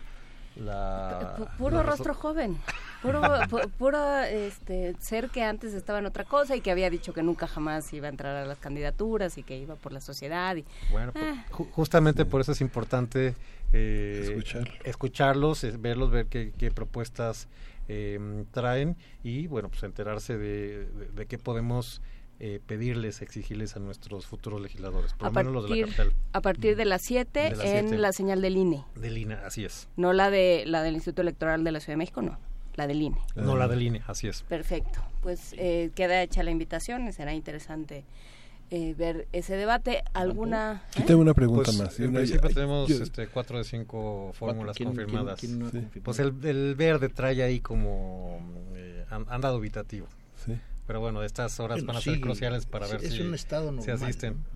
Lo del verde sí, depende de dónde. Yo tengo una pregunta. El, el, PRI tiene muchísimo miedo de que las reformas estructurales eh, se echen para atrás. Sí, por supuesto, pues es, su, legado. ¿no? Pero, este es, eh, es, es, real ese ¿qué, ¿qué, pasa con las reformas digamos están muy cuestionadas la de seguridad y justicia está muy cuestionada la de educación pero es volver atrás es empezar de cero hay que tener miedo de lo que se avanzó que se eche para atrás rápidamente yo diría que esto es algo interesante porque muchas de estas reformas em, son constitucionales. Entonces hay dos maneras de revertirlas. Una pues declararlas eh, inconstitucionales, que pues eso ya entraría eh, la Corte y creo que muchas de ellas ya están firmes, lo cual, digamos, descarta esa, esa vía.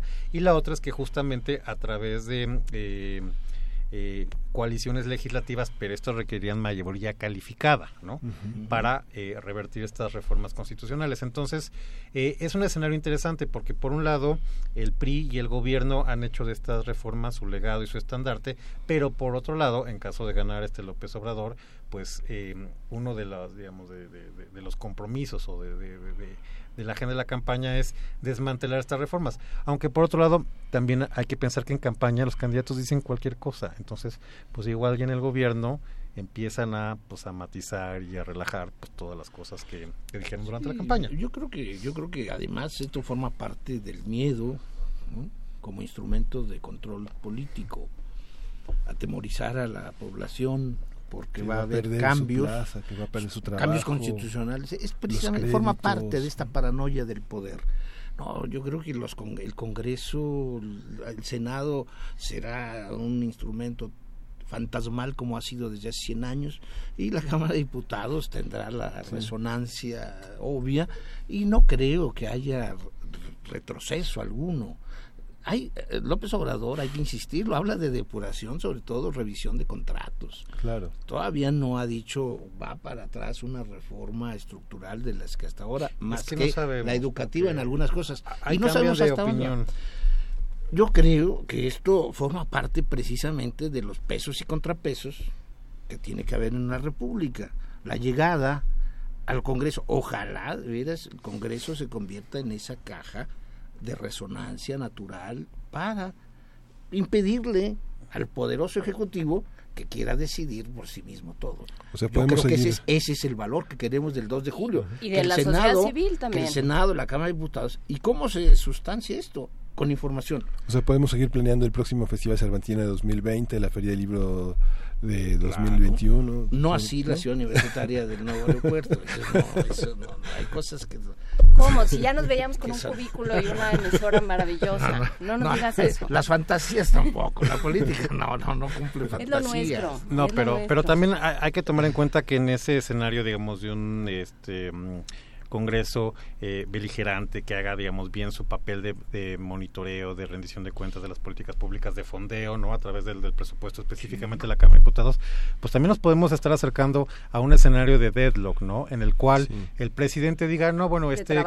Exacto, de, de, este Congreso me obstruye todas mis geniales propuestas de campaña y todas este mis eh, políticas, entonces, pues también ahí eh, se puede generar incentivos para que eh, se generen estos, estos, eh, esta parálisis, ¿no? En términos de, de no solamente de producción eh, legislativa, sino de pues cómo deben de actuar los eh, los poderes del Estado en un, en un país eh, con un diseño republicano como el nuestro, ¿no? Ahora desde 1997 recuerden ustedes que Nos ningún partido sí.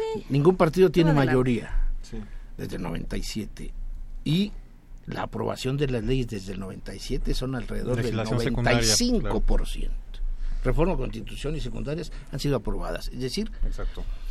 El, el, Congreso, si no es el contrapeso necesario que todos quisiéramos ver, es funcional, ha sido funcional y en ese sentido yo creo que si alguien quiere convencer al, al Congreso, pues que cabildee y que aprenda a cabildear y que aprenda a negociar nos lo han mostrado muy bien Gran Bretaña, es un ejemplo maravilloso. Bueno, pero ahí es parlamentario. Ahorita es un momento un poco difícil para decir no. que qué bien le está yendo a Gran Bretaña.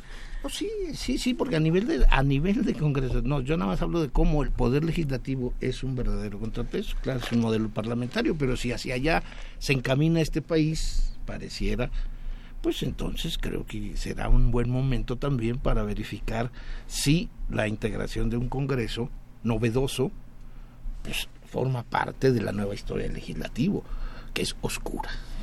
Pues bueno, eh, ya Miguel Ángel Quemain empezó a recoger sus útiles, o sea que ya es hora de irnos, muchachos. Ya, ya sacó su, su topper de cereal y es hora de desayunar, ya nos vamos. Este, muchísimas gracias Álvaro Arreola, Horacio Vives, mañana a las 7 eh, por eh, la señal del INE de YouTube estará este debate legislativo. Será interesante. Muchísimas gracias por a los dos por estas conversaciones. Seguiremos platicando. Miguel Ángel Quemain, muchas gracias. Gracias, gracias. gracias. Muchas gracias. Un gusto conversar con la comunidad de Primer Movimiento. Esto fue Primer Movimiento. El mundo desde la universidad. Nos vemos mañana.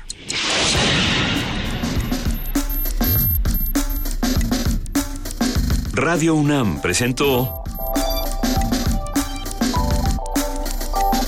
Primer Movimiento. El mundo desde la universidad.